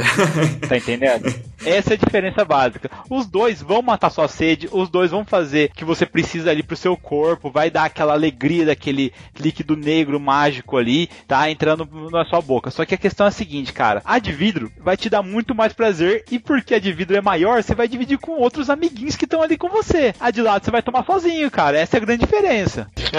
eu, eu, tenho um pouco de dificuldade, assim, cara, para falar a verdade, quando eu vou falar de RPG de computador, sabe? Porque eu não sei classificar muito bem o que é Adventure e o que é RPG, tá ligado? ah, saquei. Não, mas vamos pensar que seja o Adventure também, que é um RPG em tempo real. Hoje em dia né? tá tudo mais bem misturado, cara. Tudo hoje em dia tem elemento de RPG. Até FIFA, se você for ver, tem elemento de RPG hoje em dia. Que... Eu coloco tudo, cara. Tudo no mesmo pacote. Cara, a primeira vez que eu fui jogar assim, eu tive primeiro contato com o Zelda, sabe? Uma coisa que é parecida com RPG, assim. E era no Nintendinho. Eu chamava de Nintendinho, o NES, sabe? É, o Nintendinho, até hoje. o Nintendinho, cara. E foi um dos primeiros jogos do Nintendinho, cara. Era muito foda de jogar, assim, eu lembro. Pelo menos eu achava difícil de jogar e tudo mais. E daí depois evoluindo. Fui Super Mario, né? RPG. Já, eu acho que daí já era 64. O Super Mario RPG foi do finalzinho do, do Super Nintendo, né? Foi parceria com a Square, né? Foi muito bom. É, daí teve Final Fantasy em 97 também, que o Final Fantasy VII foi o primeiro que eu tive contato, né? E daí veio os Diablos, né? Que veio arrebentando, e daí, tipo, meu, fiquei maluco, sabe? Com o Diablo, com a série da Blizzard. A Blizzard sempre mandando ver no campo de PC, sabe? E eu sou, meu, fãzaço da Nintendo, mas eu ia jogar os jogos de RPG na casa dos meus amigos que tinham PlayStation, que os jogos de RPG sempre eram pra PlayStation, tá ligado? Uhum, é verdade. Muitos RPGs bons. É, e a Nintendo ficava um pouco devendo ali, né, cara? Nesse campo, tirando Zelda e, sei lá, Super Mario RPG pra mim, sabe? Então esse foi o contato que eu tive depois comecei a jogar o WoW, sabe? Então, existem dois fatores, assim. Eu vou falar um pouco do World of Warcraft, que eu acho que enquadra muito nessa situação que a gente tá colocando, sabe? No começo que eu comecei a jogar o WoW, eu jogava de druida. Sempre eu jogo de druida em tudo, tá, gente? eu fiquei muito bolado que os caras tiraram o druida do Diablo, sabe? Tipo, falei, caraca, o que, que eu vou ser agora, cara? foi um dos personagens que eu mais gostei de fazer no RPG de mesa, foi um druida, cara. Muito legal. É, cara, então eu sou fanático, assim, por druida e tudo. Sempre gostei de animal, então tudo vinculado a isso, né? Eu fui jogar WoW e eu participei de uma guilda muito antiga que eu joguei o WoW na primeira expansão. Nem era expansão, era o primeiro jogo básico, né? Que tinha que juntar 40 men pra fazer a raid, sabe? Tipo uma coisa maluca. E eu jogava lá e eu tinha uma guilda que era só de druida, sabe?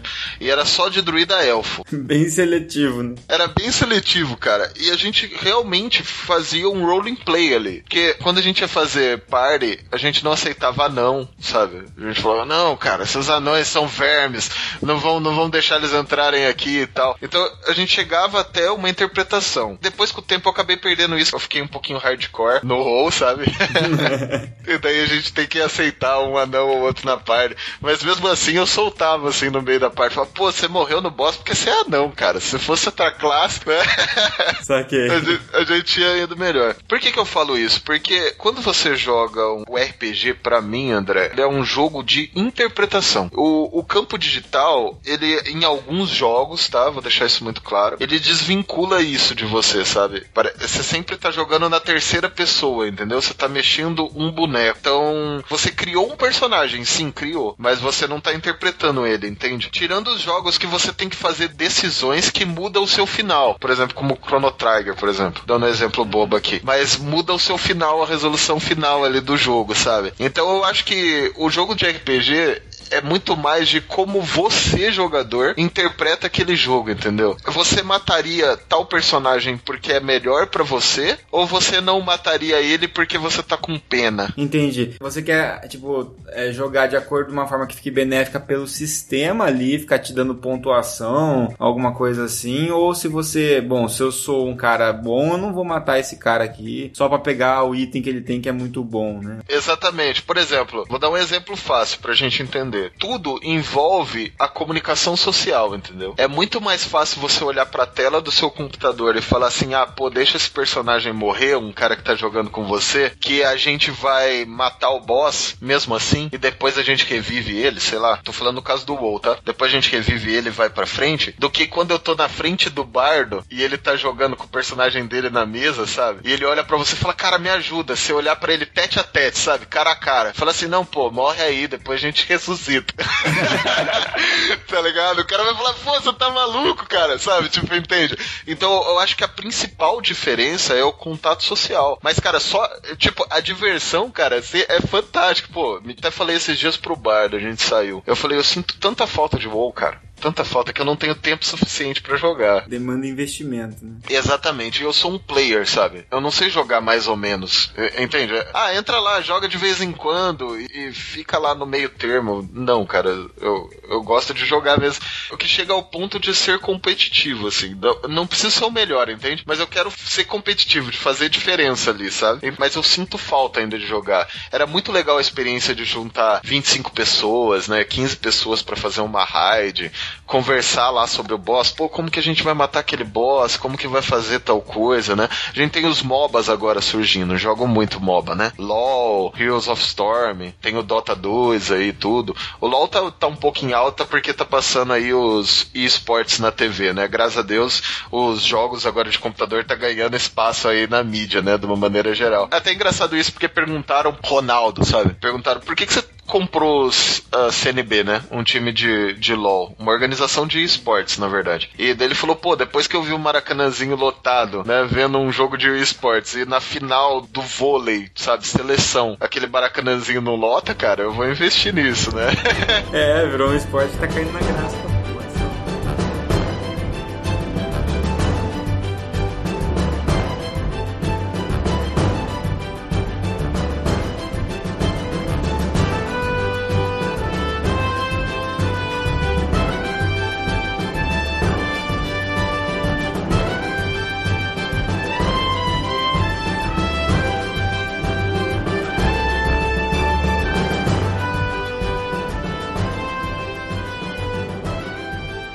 Assim, Paulo, você citou o WoW, citou também os MOBAs, e isso é mais fácil a gente enxergar como um RPG, assim, porque você tem, tá você interagindo com outra pessoa no ambiente online, e aí você pode seguir só a regra do jogo, a mecânica sistemática lá, ou você pode dar um toque de interpretação. Mas e se a gente sair um pouco disso e jogar mais pro, sei lá, tô jogando Skyrim, que é um jogo que não tem multiplayer, assim. O que, que você enxerga de link com RPG de mesa e o que é totalmente desligado desligado do RPG de mesa. Mas você tem tomadas de decisões, não tem, André? Que vai influenciar futuramente no seu jogo, não vai? Uhum, isso. Então, esse é o momento que você tem que colocar naquela posição, sabe? Então, eu acho que isso é o link que a gente tem no RPG, sabe? A construção de personagem, por exemplo, que é quase uma ficha, sabe? Você Uhum. cria um personagem único. Isso tem um link muito claro com o RPG de mesa, sabe? Ah, meu personagem vai ser mais forte, vai ter mais destreza, entende? Você, vai- você faz esse link. Mais defesa, mais ataque e tudo mais. Decisões que tomam o seu final, entende? Eu acho que isso é mais lin- linkado ao RPG. E o que não é, é o contato social, né? As coisas eh, ficam mais claras aí, tipo, do RPG digital e RPG de mesa, sabe? Quem joga muito RPG de mesa, que nem vocês, a hora que pega uns NPCs, por exemplo, lá do Skyrim, fica irritado, assim, com comportamento artificial. Os jogos hoje são muito bons, né, André? Tipo, então ele isso dá uma maquiada. Mas, tipo, tem umas coisas que dá, sabe? Você fala, tipo, não que você fique bravo, porque você dá risada, na verdade, né? Claro, né? Tipo, você não fica bravo, você dá risada, assim. Você fala, meu, nunca ele faria isso, sabe? Tem Dungeons and Dragons, né, de RPG. Neverwinter Night. Você faz uma coisa, tipo, normal, assim, sabe? Tipo, não normal, mas você briga na taverna, sabe? Daí, tipo, vem o taverneiro e te mata, sabe? Tipo, assim, cara, que... fala, cara, meu, o que que você tá fazendo, sabe? Tipo, Uhum. Tipo bater na galinha com o Link, né? não, É, justamente. Eu acho que não é você ficar bravo, sabe? Mas você fala, você começa a rir porque são atitudes que nunca aconteceriam, tipo, nem na vida real. Por quê? São dados ali, a gente entende, né? Mas é, às vezes a gente toma situações e posicionamentos esperando uma resposta e tem uma exagerada por causa do, da Daisy, né? Isso tira um pouco a pessoa, talvez, da imersão, né? Você para pra pensar, porra, isso aí aconteceria mesmo? Quando você faz isso, você tá um pouco fora do jogo já, né? É, e o continue, né, André? Continue, eu acho que ele tira um pouco da mesa de RPG, sabe? No RPG de mesa você não tem save, você não tem checkpoint. É uma linha contínua, assim, você não consegue voltar onde você salvou. Uma decisão errada que você tomou, ela- você acaba tendo que assumir essa decisão. É uma decisão errada, sabe? Tipo, você vai Ah. levar aquele fardo até o fim do seu personagem, sabe? Tem até jogos hoje que fazem roguelikes, né? Que chamam, que são. Você morre definitivo, você perde todo o progresso e volta desde o início. Tem, tem jogos que tentam reproduzir isso. Até o próprio modo hardcore do Diablo também faz um pouco isso. Zela um pouco mais pro seu personagem. Isso você não acha que torna o personagem mais valioso, assim? Tipo, Por exemplo, eu jogo Dark Souls. Dark Souls você não perde pra sempre o personagem. Você Sim, Deus, você é um guerreiro, cara. Nossa, jogar Dark Souls, cara. Sempre falo Dark Souls aqui porque esse jogo é sensacional. O jeito dele tratar a morte, isso é um um problema dos jogos, assim, como o jogo trata a morte, sabe? É, você morre e volta um checkpoint ali, sei lá, de 5 segundos atrás, você não sente muito o peso da perda do personagem. Mas, por outro lado, hoje em dia, a gente não tem tanto tempo também, né? Então não dá pra você voltar tanto, senão você fica frustrado, enfim. Mas o Dark Souls, ele faz isso de uma forma que você morre, mas você perde aquele progresso, você tem como recuperar, mas vai ser um preço muito alto. Então você valoriza mais o seu personagem, você valoriza mais, você anda com mais cuidado, isso tem realmente esse lado, né? Realmente existe isso. eu vejo um cara épico no, no, no Diablo, sai correndo, cara, que nem um desesperado, até descobrir as habilidades do bicho, sabe? Tipo, É, pô. eu acho, eu acho que a gente precisa de mais jogos com game over. Falando do meu lado, assim, da questão do RPG de mesa e o, o RPG de videogame, um nunca vai ser o outro. Um nunca vai ser o Exato. outro. O que a gente conhece como RPG de videogame, igual hoje em dia a gente falou lá dos elementos de RPG, por exemplo, ah, esse é um jogo de ação com elementos de RPG, porque o que veio do RPG pra gente no videogame, na época lá, é a questão da construção de ficha de personagem, de classes, de atributos, você quantificar ali seu personagem em números, por exemplo, nível, experiência, força, dano, Progressão, né? Tipo, a progressão e tal. progressão de personagem, evolução de personagem. Isso que é considerado um RPG pra videogame, basicamente, com um foco mais narrativo, simplesmente do que você andar e fazer uma fase de plataforma, do que tinha na época. Então isso ficou consolidado como RPG no videogame. Mas o RPG de mesa é justamente esse trato social, claro, a sua tomada de decisões, você tem a liberdade de fazer o que você quiser. Se você quiser parar no meio da rua e mijar na, na, na esquina, você pode fazer isso, entendeu? Você vai sofrer as consequências disso, entendeu? E além disso, vai ter a decisão dos seus amigos, como eles vão reagir a isso, o que eles vão tomar a decisão e também do, do mestre, como ele vai tratar essa situação. Então existe muita o fator pessoal e social realmente. Isso o videogame nunca vai poder fazer. O WoW, como vocês falaram, ele faz um pouco isso porque ele tem um trato social na questão de você fazer uma raid junto, fazer uma missão junto, uma quest junto, então você acaba tendo trato social ali por estar conversando com teu amigo no Skype, que seja ali fazendo a missão, enfim. Hoje os jogos eles têm evoluído bastante a questão da narrativa, do roteiro, igual você falou do próprio Skyrim, o Skyrim você cria o seu personagem mesmo. Você pode ir lá criar o seu personagem, a aparência dele, a classe, raça, e você entrar no personagem. Claro que é uma coisa bem rasa, scriptada, que tem, pouco, tem opções pré-programadas. Você pode matar um NPC, ah, beleza, tem uma reação meio padrão, igual o taverneiro que te mata lá. Cara, esse negócio de matar NPC é muito engraçado, porque o Paulo falou, né? Pô, quando você tá jogando lá no, no virtual, você não dá muita atenção. Ah, se o cara tá morrendo precisando da tua ajuda, né? Você, você não liga tanto. E realmente, quando eu fui jogar o Skyrim, uma das primeiras missões, que você tem um NPC que vai com você numa dungeon lá, e começou a vir um monte de cara tava com nível não tão alto, e veio uma água lá que ficava soltando um monte de magia vindo uns mortos-vivos. E o NPC tava comigo, cara, eu nem liguei pro NPC, eu vazei, né? Porque eu falei, cara, esse, esse NPC ele vai sobreviver. Porque pra mim, era um, como era um jogo, eu sempre tinha jogado jogos que o NPC era meio que, tipo, a, o Tails, sabe? Ele. Ele dá o jeito dele de sair. Aí eu saí, e fiquei esperando ele voltar também, né? Fiquei lá fora. E ele não aparecia, não aparecia, não aparecia. Eu falei, caramba, eu voltei lá dentro e tinha morrido, cara. Eu me senti tão culpado. é, tem horas que acontece aquela quebra da imersão, que ah, aquele NPC ele é importante na história no final, então ele não morre, ele só fica lá no Isso, chão e levanta. Verdade. Então quebra um pouco a narrativa, a imersão do jogo. Aqueles jogos de guerra tem dois tipos, né? Um que eles deixam você atirar no seu companheiro, mas eles falam que você é um traidor, você, você, ele volta no checkpoint. E os primeiros Call of Duty era assim, né? Você podia dar tiro no, no coleguinha. Só que daí falava assim, traidor, blá blá blá, e perdia a missão, voltava. Eu, eu gostava mais disso do que hoje em dia, que você passa o cursor em cima do teu colega lá e ele não pode dar tiro. É. Porque teoricamente você tem a possibilidade de sem querer atirar no. Ou por querer, né? Mas. ou sem querer atirar no seu colega. E aí você teria que ter as punições disso, né? Em vez de é. você, não, eu, eu, sou proibido de dar um tiro. É como se fosse, ah, o seu personagem ele não faria isso. Ele, ele tá querendo ditar é, a personalidade do seu personagem. A gente é muito mais observador do que um protagonista na história. Você tá jogando, por exemplo, o Witcher, você tá jogando com o Geralt, você tá observando o Geralt fazer a missão, você tá tomando as decisões por ele. Você, em algum momento, uhum. você, você vai tomar as decisões que ele vai fazer na história, você vai escolher se ele vai seguir o caminho A ou B, se ele vai ajudar tal personagem ou outro, mas você ainda tá observando um personagem que ele é construído, um Shepard no Mass Effect, por exemplo, ele tem aquela personalidade dele um pouco pré-estabelecida ali, e você vai só tomando as decisões dele. Mas eu acho que os jogos têm evoluído muito nesse quesito que você cada vez mais tem uma experiência de um RPG de mesa, assim. Hoje em dia eu não jogo mais RPG de mesa, é muito difícil, então, é, juntar... Até joguei pouco tempo pela internet com um amigo, mas é muito difícil. Tempo, horário, bater horário, sabe? Então, recentemente jogando Witcher jogando Mass Effect, Horizon, jogando Persona 5, principalmente, eu tive uma sensação de estar jogando RPG de mesa, cara, em muitos momentos, assim. Os jogos estão numa evolução, uma ascendente, assim, principalmente de roteiro, muito grande, tá ligado?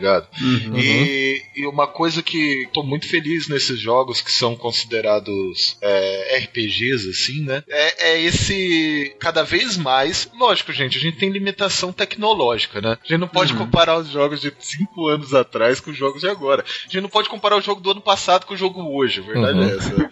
É. Bem isso mesmo. Então, as limitações que os jogos tinham, sabe, era muito visíveis, sabe? E a partir do momento que abriu essa brecha, é fantástico, cara. O próprio World of Warcraft, na época que eu jogava lá, já tinha decisões que influenciavam você no futuro, sabe? Até a questão de título, sabe? E os jogos como Witcher, por exemplo, ele já causa uma imersão muito maior de que muitos jogos antigos. Porque antes os jogos não tinham muitas histórias, né? Os jogos se destacavam lá por uma história ou outra. Tinha os Final Fantasies ali no meio, né? Então, tipo, essa questão de construção de personagem era muito limitada. Hoje já não, cara. É muito maior isso, sabe? Concordo com você que, tipo, os dois têm objetivos diferentes, sabe? Tipo, completamente diferentes, né? Você, por exemplo, eu também não tenho muito tempo assim, mas eu deixo um dia da semana pra gente jogar RPG presencial, uhum. sabe? Só que eu, eu não tinha esse tempo há, um, há, alguns anos atrás e, cara, eu me divertia muito no, nos jogos eletrônicos e, e, eu me divirto até hoje, sabe? Diablo eu jogo até hoje, Overwatch eu jogo até hoje, vou no jogo porque eu não tenho tempo. Mas sempre quando sai um, um jogo que eu acho que é a lore, que é legal, eu jogo, sabe? Então eu acho que essa evolução é muito importante e tá aproximando cada vez mais é, a experiência, sabe? Mas eu ainda concordo que não existe comparação, sabe? Sim, é, são sim. objetivos diferentes de diversão. É, são entretenimentos diferentes, sabe? Mas é legal ter essa pincelada e eu sempre procuro jogos com esse caminho, sabe? Esse, essa pegada de RPG. O RPG é você entrar dentro de um personagem,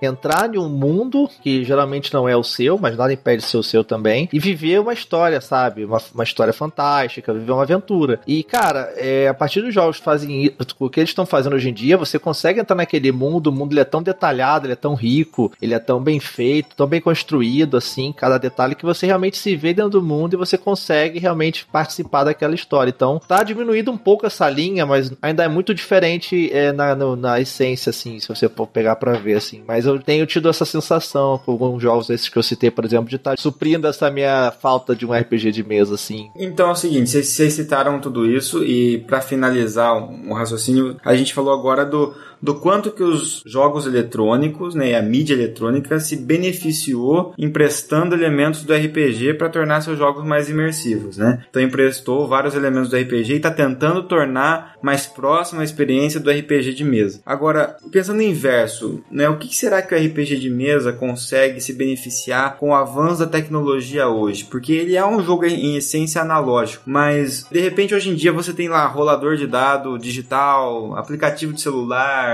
é, construção de dungeon por software, né? Para você fazer mapa com seus personagens. E até hoje, agora a gente tem realidade aumentada surgindo aí, a gente tem a própria realidade virtual. É, vocês, Bardo e o Taverneiro, vocês acham que dá para RPG de mesa se tornar mais tecnológico de alguma forma? Vocês usam elementos mais tecnológicos ou vocês jogam lápis, papel e dado? Cara, eu acho que dá para ficar cada vez melhor. Por exemplo, hoje você pode carregar um tablet e ter todos os livros à sua disposição, em vez de carregar aquela mochila cheia de livro lá que antigamente a gente levava para baixo para cima. A mesma uhum. coisa com os dados. E uma coisa, André, que é muito legal da tecnologia é que ela tá aproximando as pessoas. O Teteus falou ali que ele já tentou jogar online. Cara, você pode jogar com um cara que tá na Europa. Você pode uhum. jogar com um cara que tá em qualquer outro lugar do país. Rapidamente você conecta aqui. Até tem hoje o Roll20, que é um, uma plataforma que se dispõe a criar mapa para ficar ainda mais interativo o negócio. Eu acho que assim, o que a gente tem que aprender com os games, na verdade, é o modo de contar história. Por quê? O modo como conta-se o Final Fantasy VII, que é um dos que a gente citou aqui, cara, é linda aquela história. Eu gostaria de contar ela na mesa dos meus personagens. Assim como a gente faz essas adaptações, entendeu? Uma coisa que eu acho muito legal dos jogos digitais, assim, os personagens são muito fodas. Eu aproveito ele,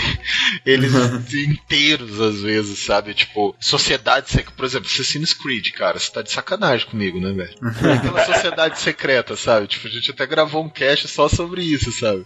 Pô, é uma mega de uma trama para você utilizar. Então, tipo, eu utilizo mapas dos jogos digitais facilmente, cara, das cidades e mais, as descrições, porque o que, que o jogo digital traz pra gente? É um cara que imaginou aquele mundo, sabe? Então, você tem uma imagem de um mundo de fantasia pronta para você. E às vezes você eu, eu utilizo até castelos assim, então no Skyrim mesmo. Você entra dentro de uma construção que você acha legal e você vê a praticidade daquilo durante o jogo, sabe? Você utiliza numa mesa, sabe? Hoje, por exemplo, eu utilizo um monitor. Pensa um monitor, eu, eu utilizo ele deitado e eu faço os mapas nele, sabe? E a galera coloca a miniatura uhum. em cima. Não vou riscar o nosso grid neutro lá, sabe? Tipo, eu coloco lá a floresta e tal, certinho. Isso quando eu começo a elaborar com mais tempo. Requer um tempo maior do mestre? Requer um tempo maior. Mas fica legal ali pros players que estão olhando, sabe? Eu utilizo isso na mesa, utilizo o tablet, né? Compro os livros digitais e utilizo ali no tablet. Às vezes pego imagens, sabe, dos jogos. Já utilizei armas do WoW, sabe? Armas do World of uhum. Warcraft. Antigamente tinha um site que mostrava arma 3D, sabe? Então eu mostrava pros personagens e rodava a arma assim pra eles verem, sabe? São algumas ferramentas que os jogos digitais trazem pra gente. Sem contar a velocidade, a, a estrutura mesmo. Então, às vezes você pega regras de jogos, né, estruturalmente falando, e transfere ela pro RPG. Então, tipo assim, uma arma que tem uma porcentagem de, de sucesso, sabe? Então você vai ver lá na. Sempre tem um site que, que fala os dados, né? Aham, uhum. esses wiki aqui tem, né? Isso. Então, por exemplo, eu vou fazer uma Vingadora Sagrada. Espada do Paladino chama Vingadora Sagrada. Pego, vou lá nos wikis lá da vida, pego a arma do jogo digital e vejo a porcentagem, o código de porcentagem dela. Eu vejo, poxa, uma a cada 10 vezes ele ativa uma habilidade especial. Por exemplo, ela pega fogo. Eu sei que o cara já calculou aquilo com o maior cuidado para ser equilibrado, entendeu?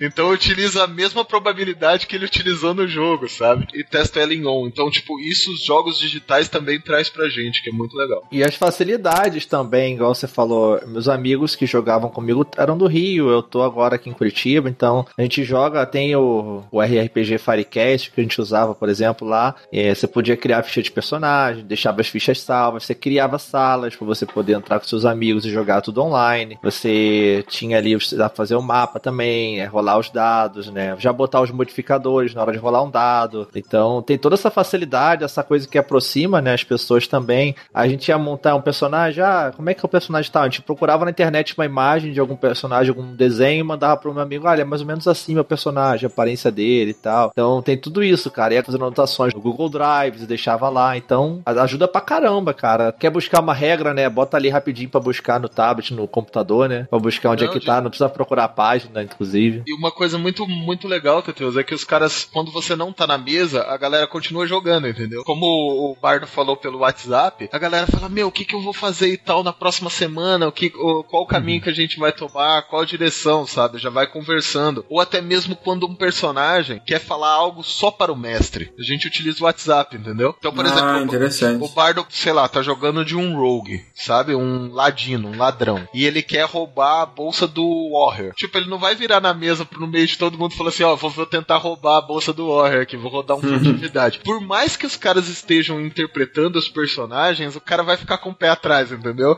Sempre Sim. tem essa. Então o que que ele faz? Ele pega e me manda uma mensagem assim, vou tentar roubar a bolsa do Warrior. Vou jogar um dado aqui como quem não quer nada, dá uma olhada no resultado, entendeu? Eu viro pro Warrior lá e pro grupo e falo, gente, roda uma percepção aí. Ele roda também para dar um fake, entendeu? Daí roda a percepção, todo mundo roda, fala, não, então, vocês não descobriram nada. Daí eu mando pro bardo lá, sucesso, entendeu?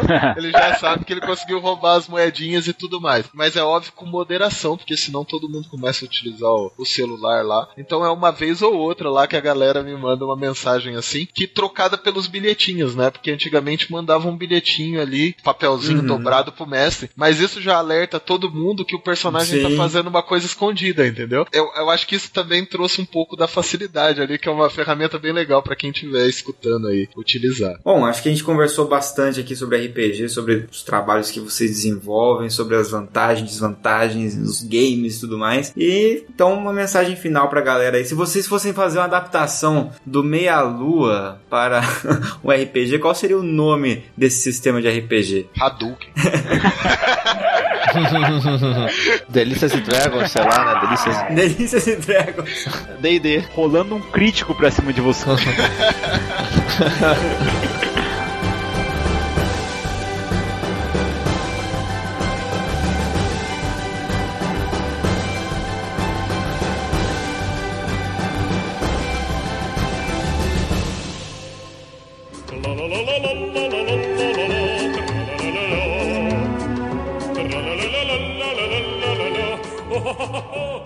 bem, galera. Agora terminamos esse cast, terminamos a nossa jornada no mundo do RPG de mesa, né? Que é uma delícia. E estou aqui com o Rodolfo novamente para a leitura de comentários do cast passado, que foi sobre a nossa queridíssima E3, que a gente aguarda todos os anos. Odeiem ou não, a gente é sempre sentado aguardando uma novidade. Né? E obrigado ao Pedro aí que participou com a gente no cast passado, esteve aí com a gente, porque ele esteve lá na E3, né? Um dia a gente chega lá, né? É, um dia seremos ricos. Muito um ricos. dia seremos ricos. e iremos para a E3. Mas Viemos aqui para conversar com vocês um pouquinho, ler os comentários. E eu vou começar aqui, Rodolfo, com o Marlo Bachmann. Ó, oh, é parente do Bach? Ele é mais, ele é mais bem que o Bach. Olha.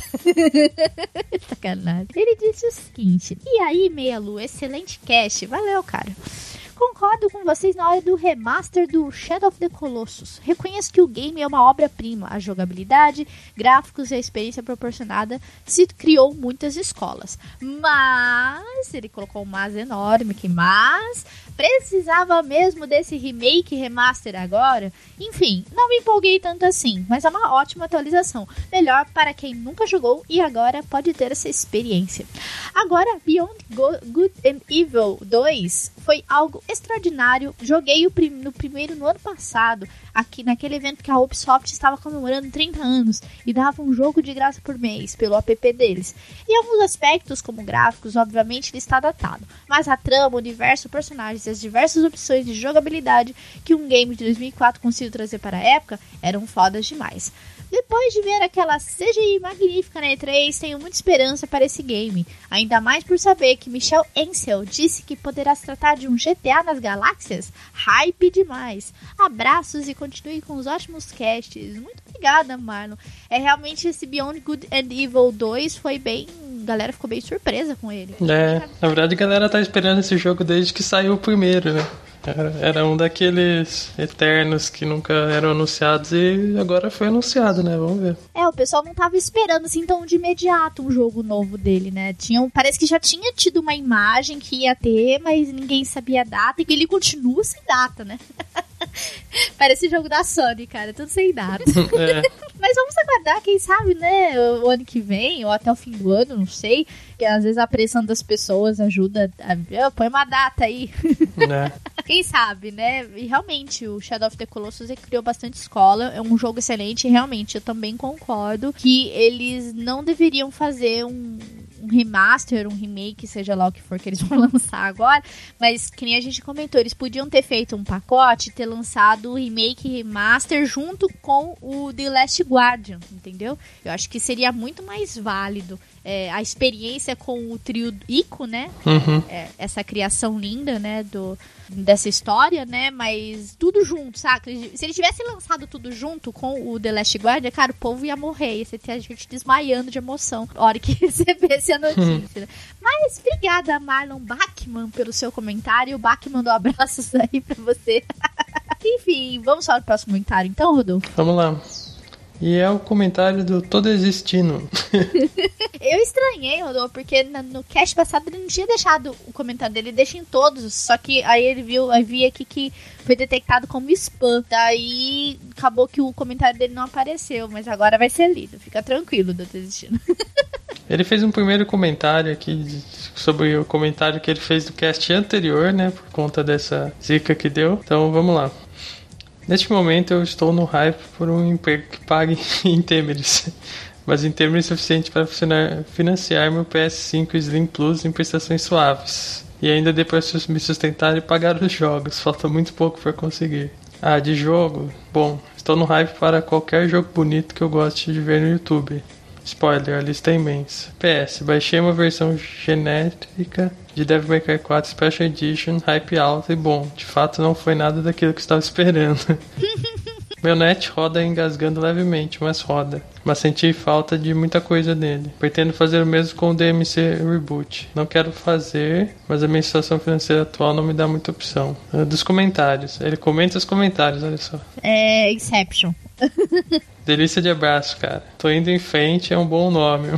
Espanei pra frente primeiro, preciso sair do lugar. E bom, sempre que eu tento sair do lugar acontece alguma coisa e volto para trás. Parece o limbo da Matrix Reloaded. Aquele lugar onde o Neo fica esperando um trem com uma família de programas. Mas só a menininha recebeu autorização para sair de lá. Eu juro que eu tô tentando, Caio.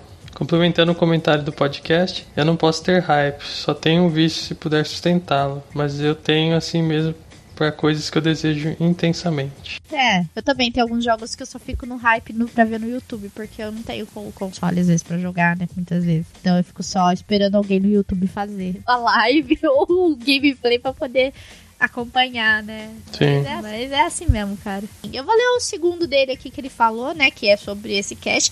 Ele disse o seguinte: O que eu tenho para falar da E3, S2? Em breve, quando ganhar na Mega Sena, eu vou limpar a minha lista nova de jogos a jogar. E as anteriores também.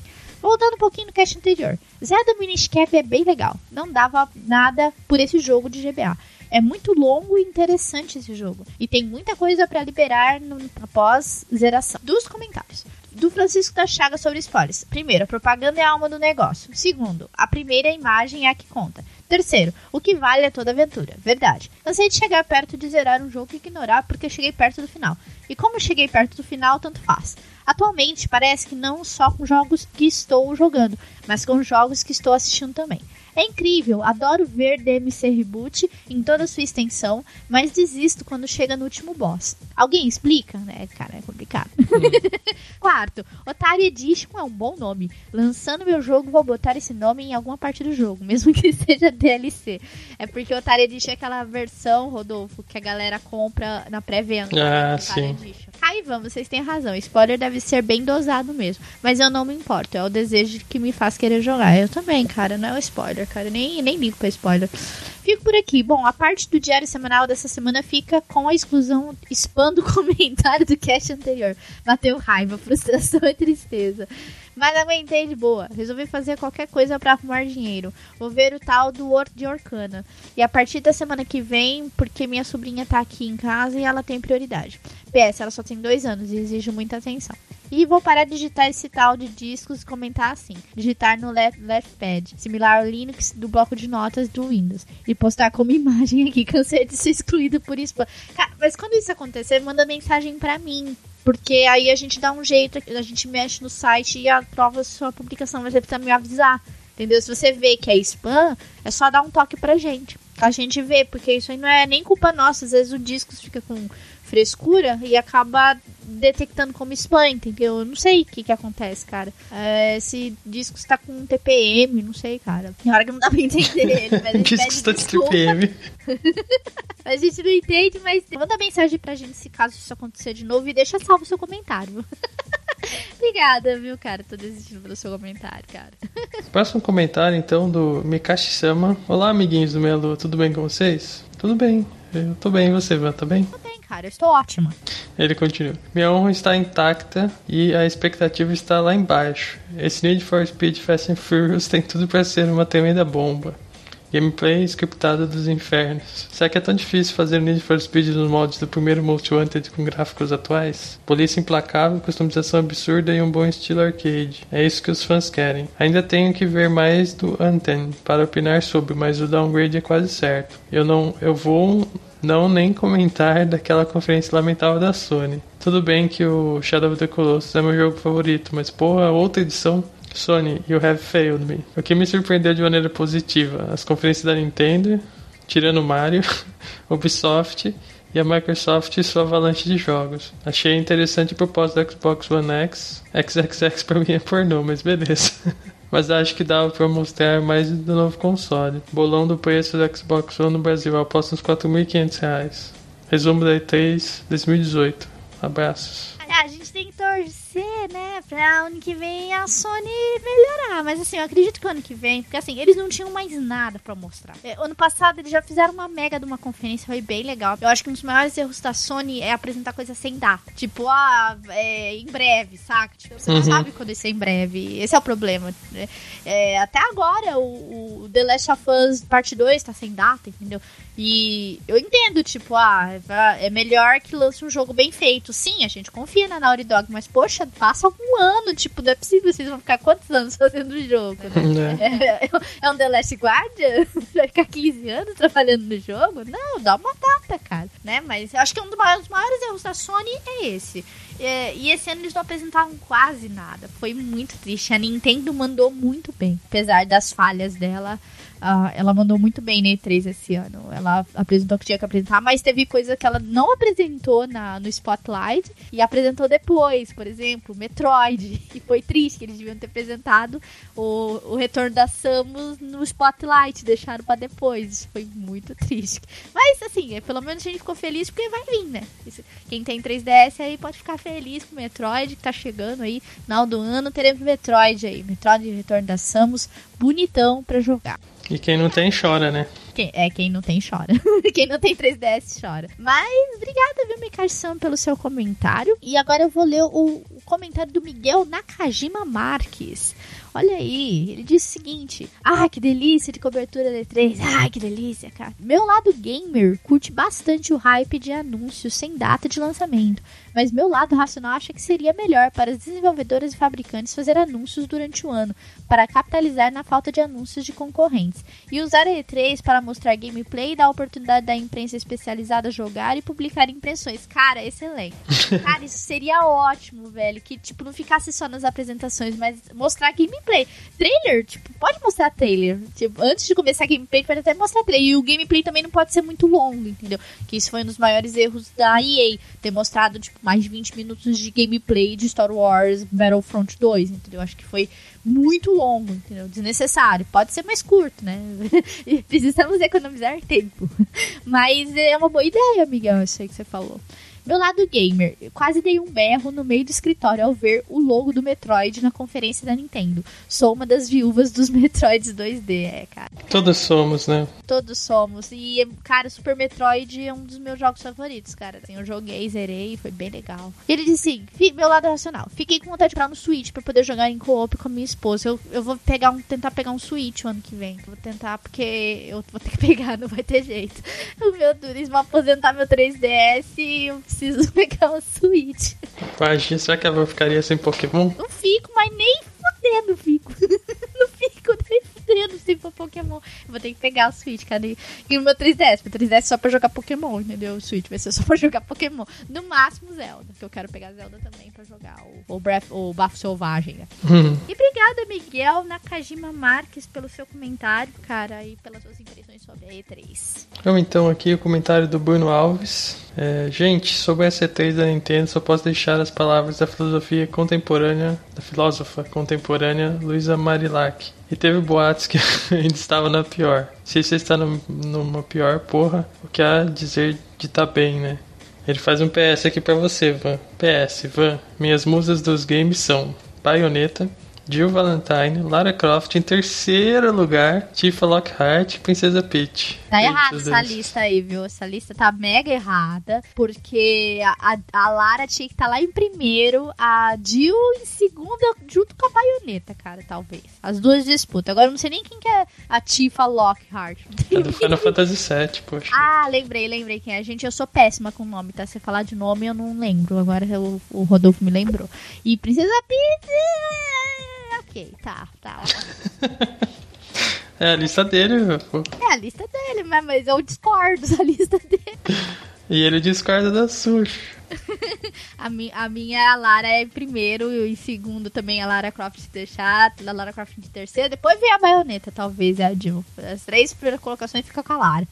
Não tem problema. Ninguém chega perto, né? Não, não pode. e valeu, Bruno, pelo seu comentário, cara. Ele falou também beijo, seus delícias. Beijo. Ah, que delícia, cara. E vamos para o comentário do Darley Santos. Ele disse: Realmente, aquela aparição do Shigeru Miyamoto foi uma surpresinha e tanto. Nintendo, Nintendo, quem, é, quem és como tu? Pois é, cara. Nintendo, Nintendando, cara. Nintendo fazendo grandes surpresas pra gente. Ninguém, nunca, cara, eu nunca imaginar que o Miyamoto ia aparecer na conferência da Ubisoft lá. Tudo bem que é, eles estão fazendo o jogo do, do Mario lá, junto com o pessoal da Ubisoft, mas eu nunca imaginei que ele fosse aparecer lá. Nunca, nunca passou pela minha cabeça. Podia aparecer qualquer pessoa, menos ele. Foi muita surpresa, fiquei bem feliz mesmo. Obrigada, viu, Darley, pelos comentários. Realmente a gente ficou bem surpreso quando ele apareceu lá no palco. E para finalizar aqui, o último comentário do Alexandro Carvalho. Caros amigos do Meia Lua, não escrevi a tempo do cast sobre hype por falta de tempo. Fim de bimestre em escola estava cheio de tempo. Mas vou aproveitar esse da E3 que ainda está no mesmo contexto. Meu hype para E3, assim como o Teteus, era de algo da From Software, um possível Bloodborne 2. Ficamos no vácuo em Teteus. Já aquele Code Vein chegou a me animar, confio na Namco Bandai. Espero que não seja exclusivo do Caixa X. Outro game que estava doido para saber mais e não deu as caras na E3 foi o Darksiders 3. Pô, anunciaram o game da Fúria. Acho que a metodologia estabelecida é muito foda e nada de novidade sobre ele. Segundo, o segundo da franquia foi um dos únicos games até hoje que eu fiz o pre-order. O Otário Edition, né, Van? Em Otário Edition. Mas é, é bom o jogo, então ele não, não foi otário. Estou ansioso também por notícia do Diablo 3 e a versão atualizada do Necromante. Espero que venha com uma lista de troféus nova. Já tenho a platina na versão base e na versão Ultimate. Sou amarradão nesse jogo. Creio que teremos notícias só na BlizzCon mesmo. SNK, minha empresa de coração, anunciou depois de sua compra pelos chineses que levariam vários games da marca. E nada de dar as caras também. Embora se isso ocorresse, seria para lá de inusitado. Pois é, Vamos de hype no God of War. Diferente do comentado pelos amigos no cast, agora me empolguei vendo um pouco mais sobre o game e a cara da jogabilidade. Parece que terá uma história interessante. Também lembrei da serpente do Souls 1. A serpente do mundo levanta com aquela voz tenebrosa. É isso, forte abraço, cheio de delícia, parabéns pela excelência sempre, meus amigos. Valeu, Alex. É, não, eu fiquei empolgadíssima com o novo God of War. Só acho que eles, eu comentei no cast, eu acho que eles deviam ter mostrado um pouco mais. Porque o ano passado eles mostraram uma gameplay rápida, né? Dele enfrentando alguns inimigos junto com o Artreus, né? E esse ano eles só mostraram um trailer rápido, mostrando a Serpente do Mundo e tal, outras partes do jogo. Mas eu acho que eles deviam ter mostrado mais, sabe? Quando ficou aquele, tipo, mas já acabou? eu queria ver mais. Eu fiquei, eu fiquei com essa sensação, sabe? Ainda mais que o jogo vai ser lançado em, no começo do ano que vem, entendeu? Então, sei lá, eu acho que eu fiquei sentindo um pouco é, falta, sabe? Mas eu tô super empolgada com o novo God of War, cara. Esse jogo vai ser muito lindo, tenho certeza absoluta. Ah, o pessoal da Santa Mônica não, não deixa a desejar, difícil. Mas ele, ele tem que ser melhor que o 3, entendeu? Menos que isso eu não, não vou esperar deles, não. Tem que ser muito melhor que Ó, o God of War. Colocando o padrão lá em cima, hein? Tem que. Não é fácil. Eu acredito que vai ser, com certeza, porque eles estão trabalhando nesse jogo há muito tempo já. E obrigada, Alex, pelo seu comentário, cara. E encerramos aqui, Rodolfo, nossos comentários desse cast maravilhoso de RPG. Galera, espero que vocês tenham gostado. Não se esqueçam de nos seguir nas nossas queridas redes sociais. Facebook, Twitter, YouTube, galera. Lembrando que todos os dias está saindo vídeos lá no canal de vídeos nosso do YouTube, que o link estará na descrição desse cast. Então vão lá, deixe suas curtidas, comentário, compartilhem com os amigos que, que também gostam.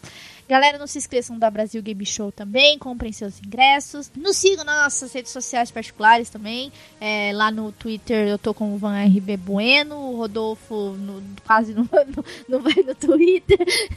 Eu tô, mas não tô no Twitter. É, ele tá gente. lá e não tá. Mas sigam-nos, galera. Continue acompanhando esse Verde Delícia. Vamos continuar nossa jornada de RPG da Delícia, né? Porque é isso que nós jogamos todos os dias aqui. Um beijo pra todo mundo, um abraço aqui no fundo do coração. Delícia. Assim, e nos vemos no próximo cast, galera. É isso aí. Falou, galera. Falou!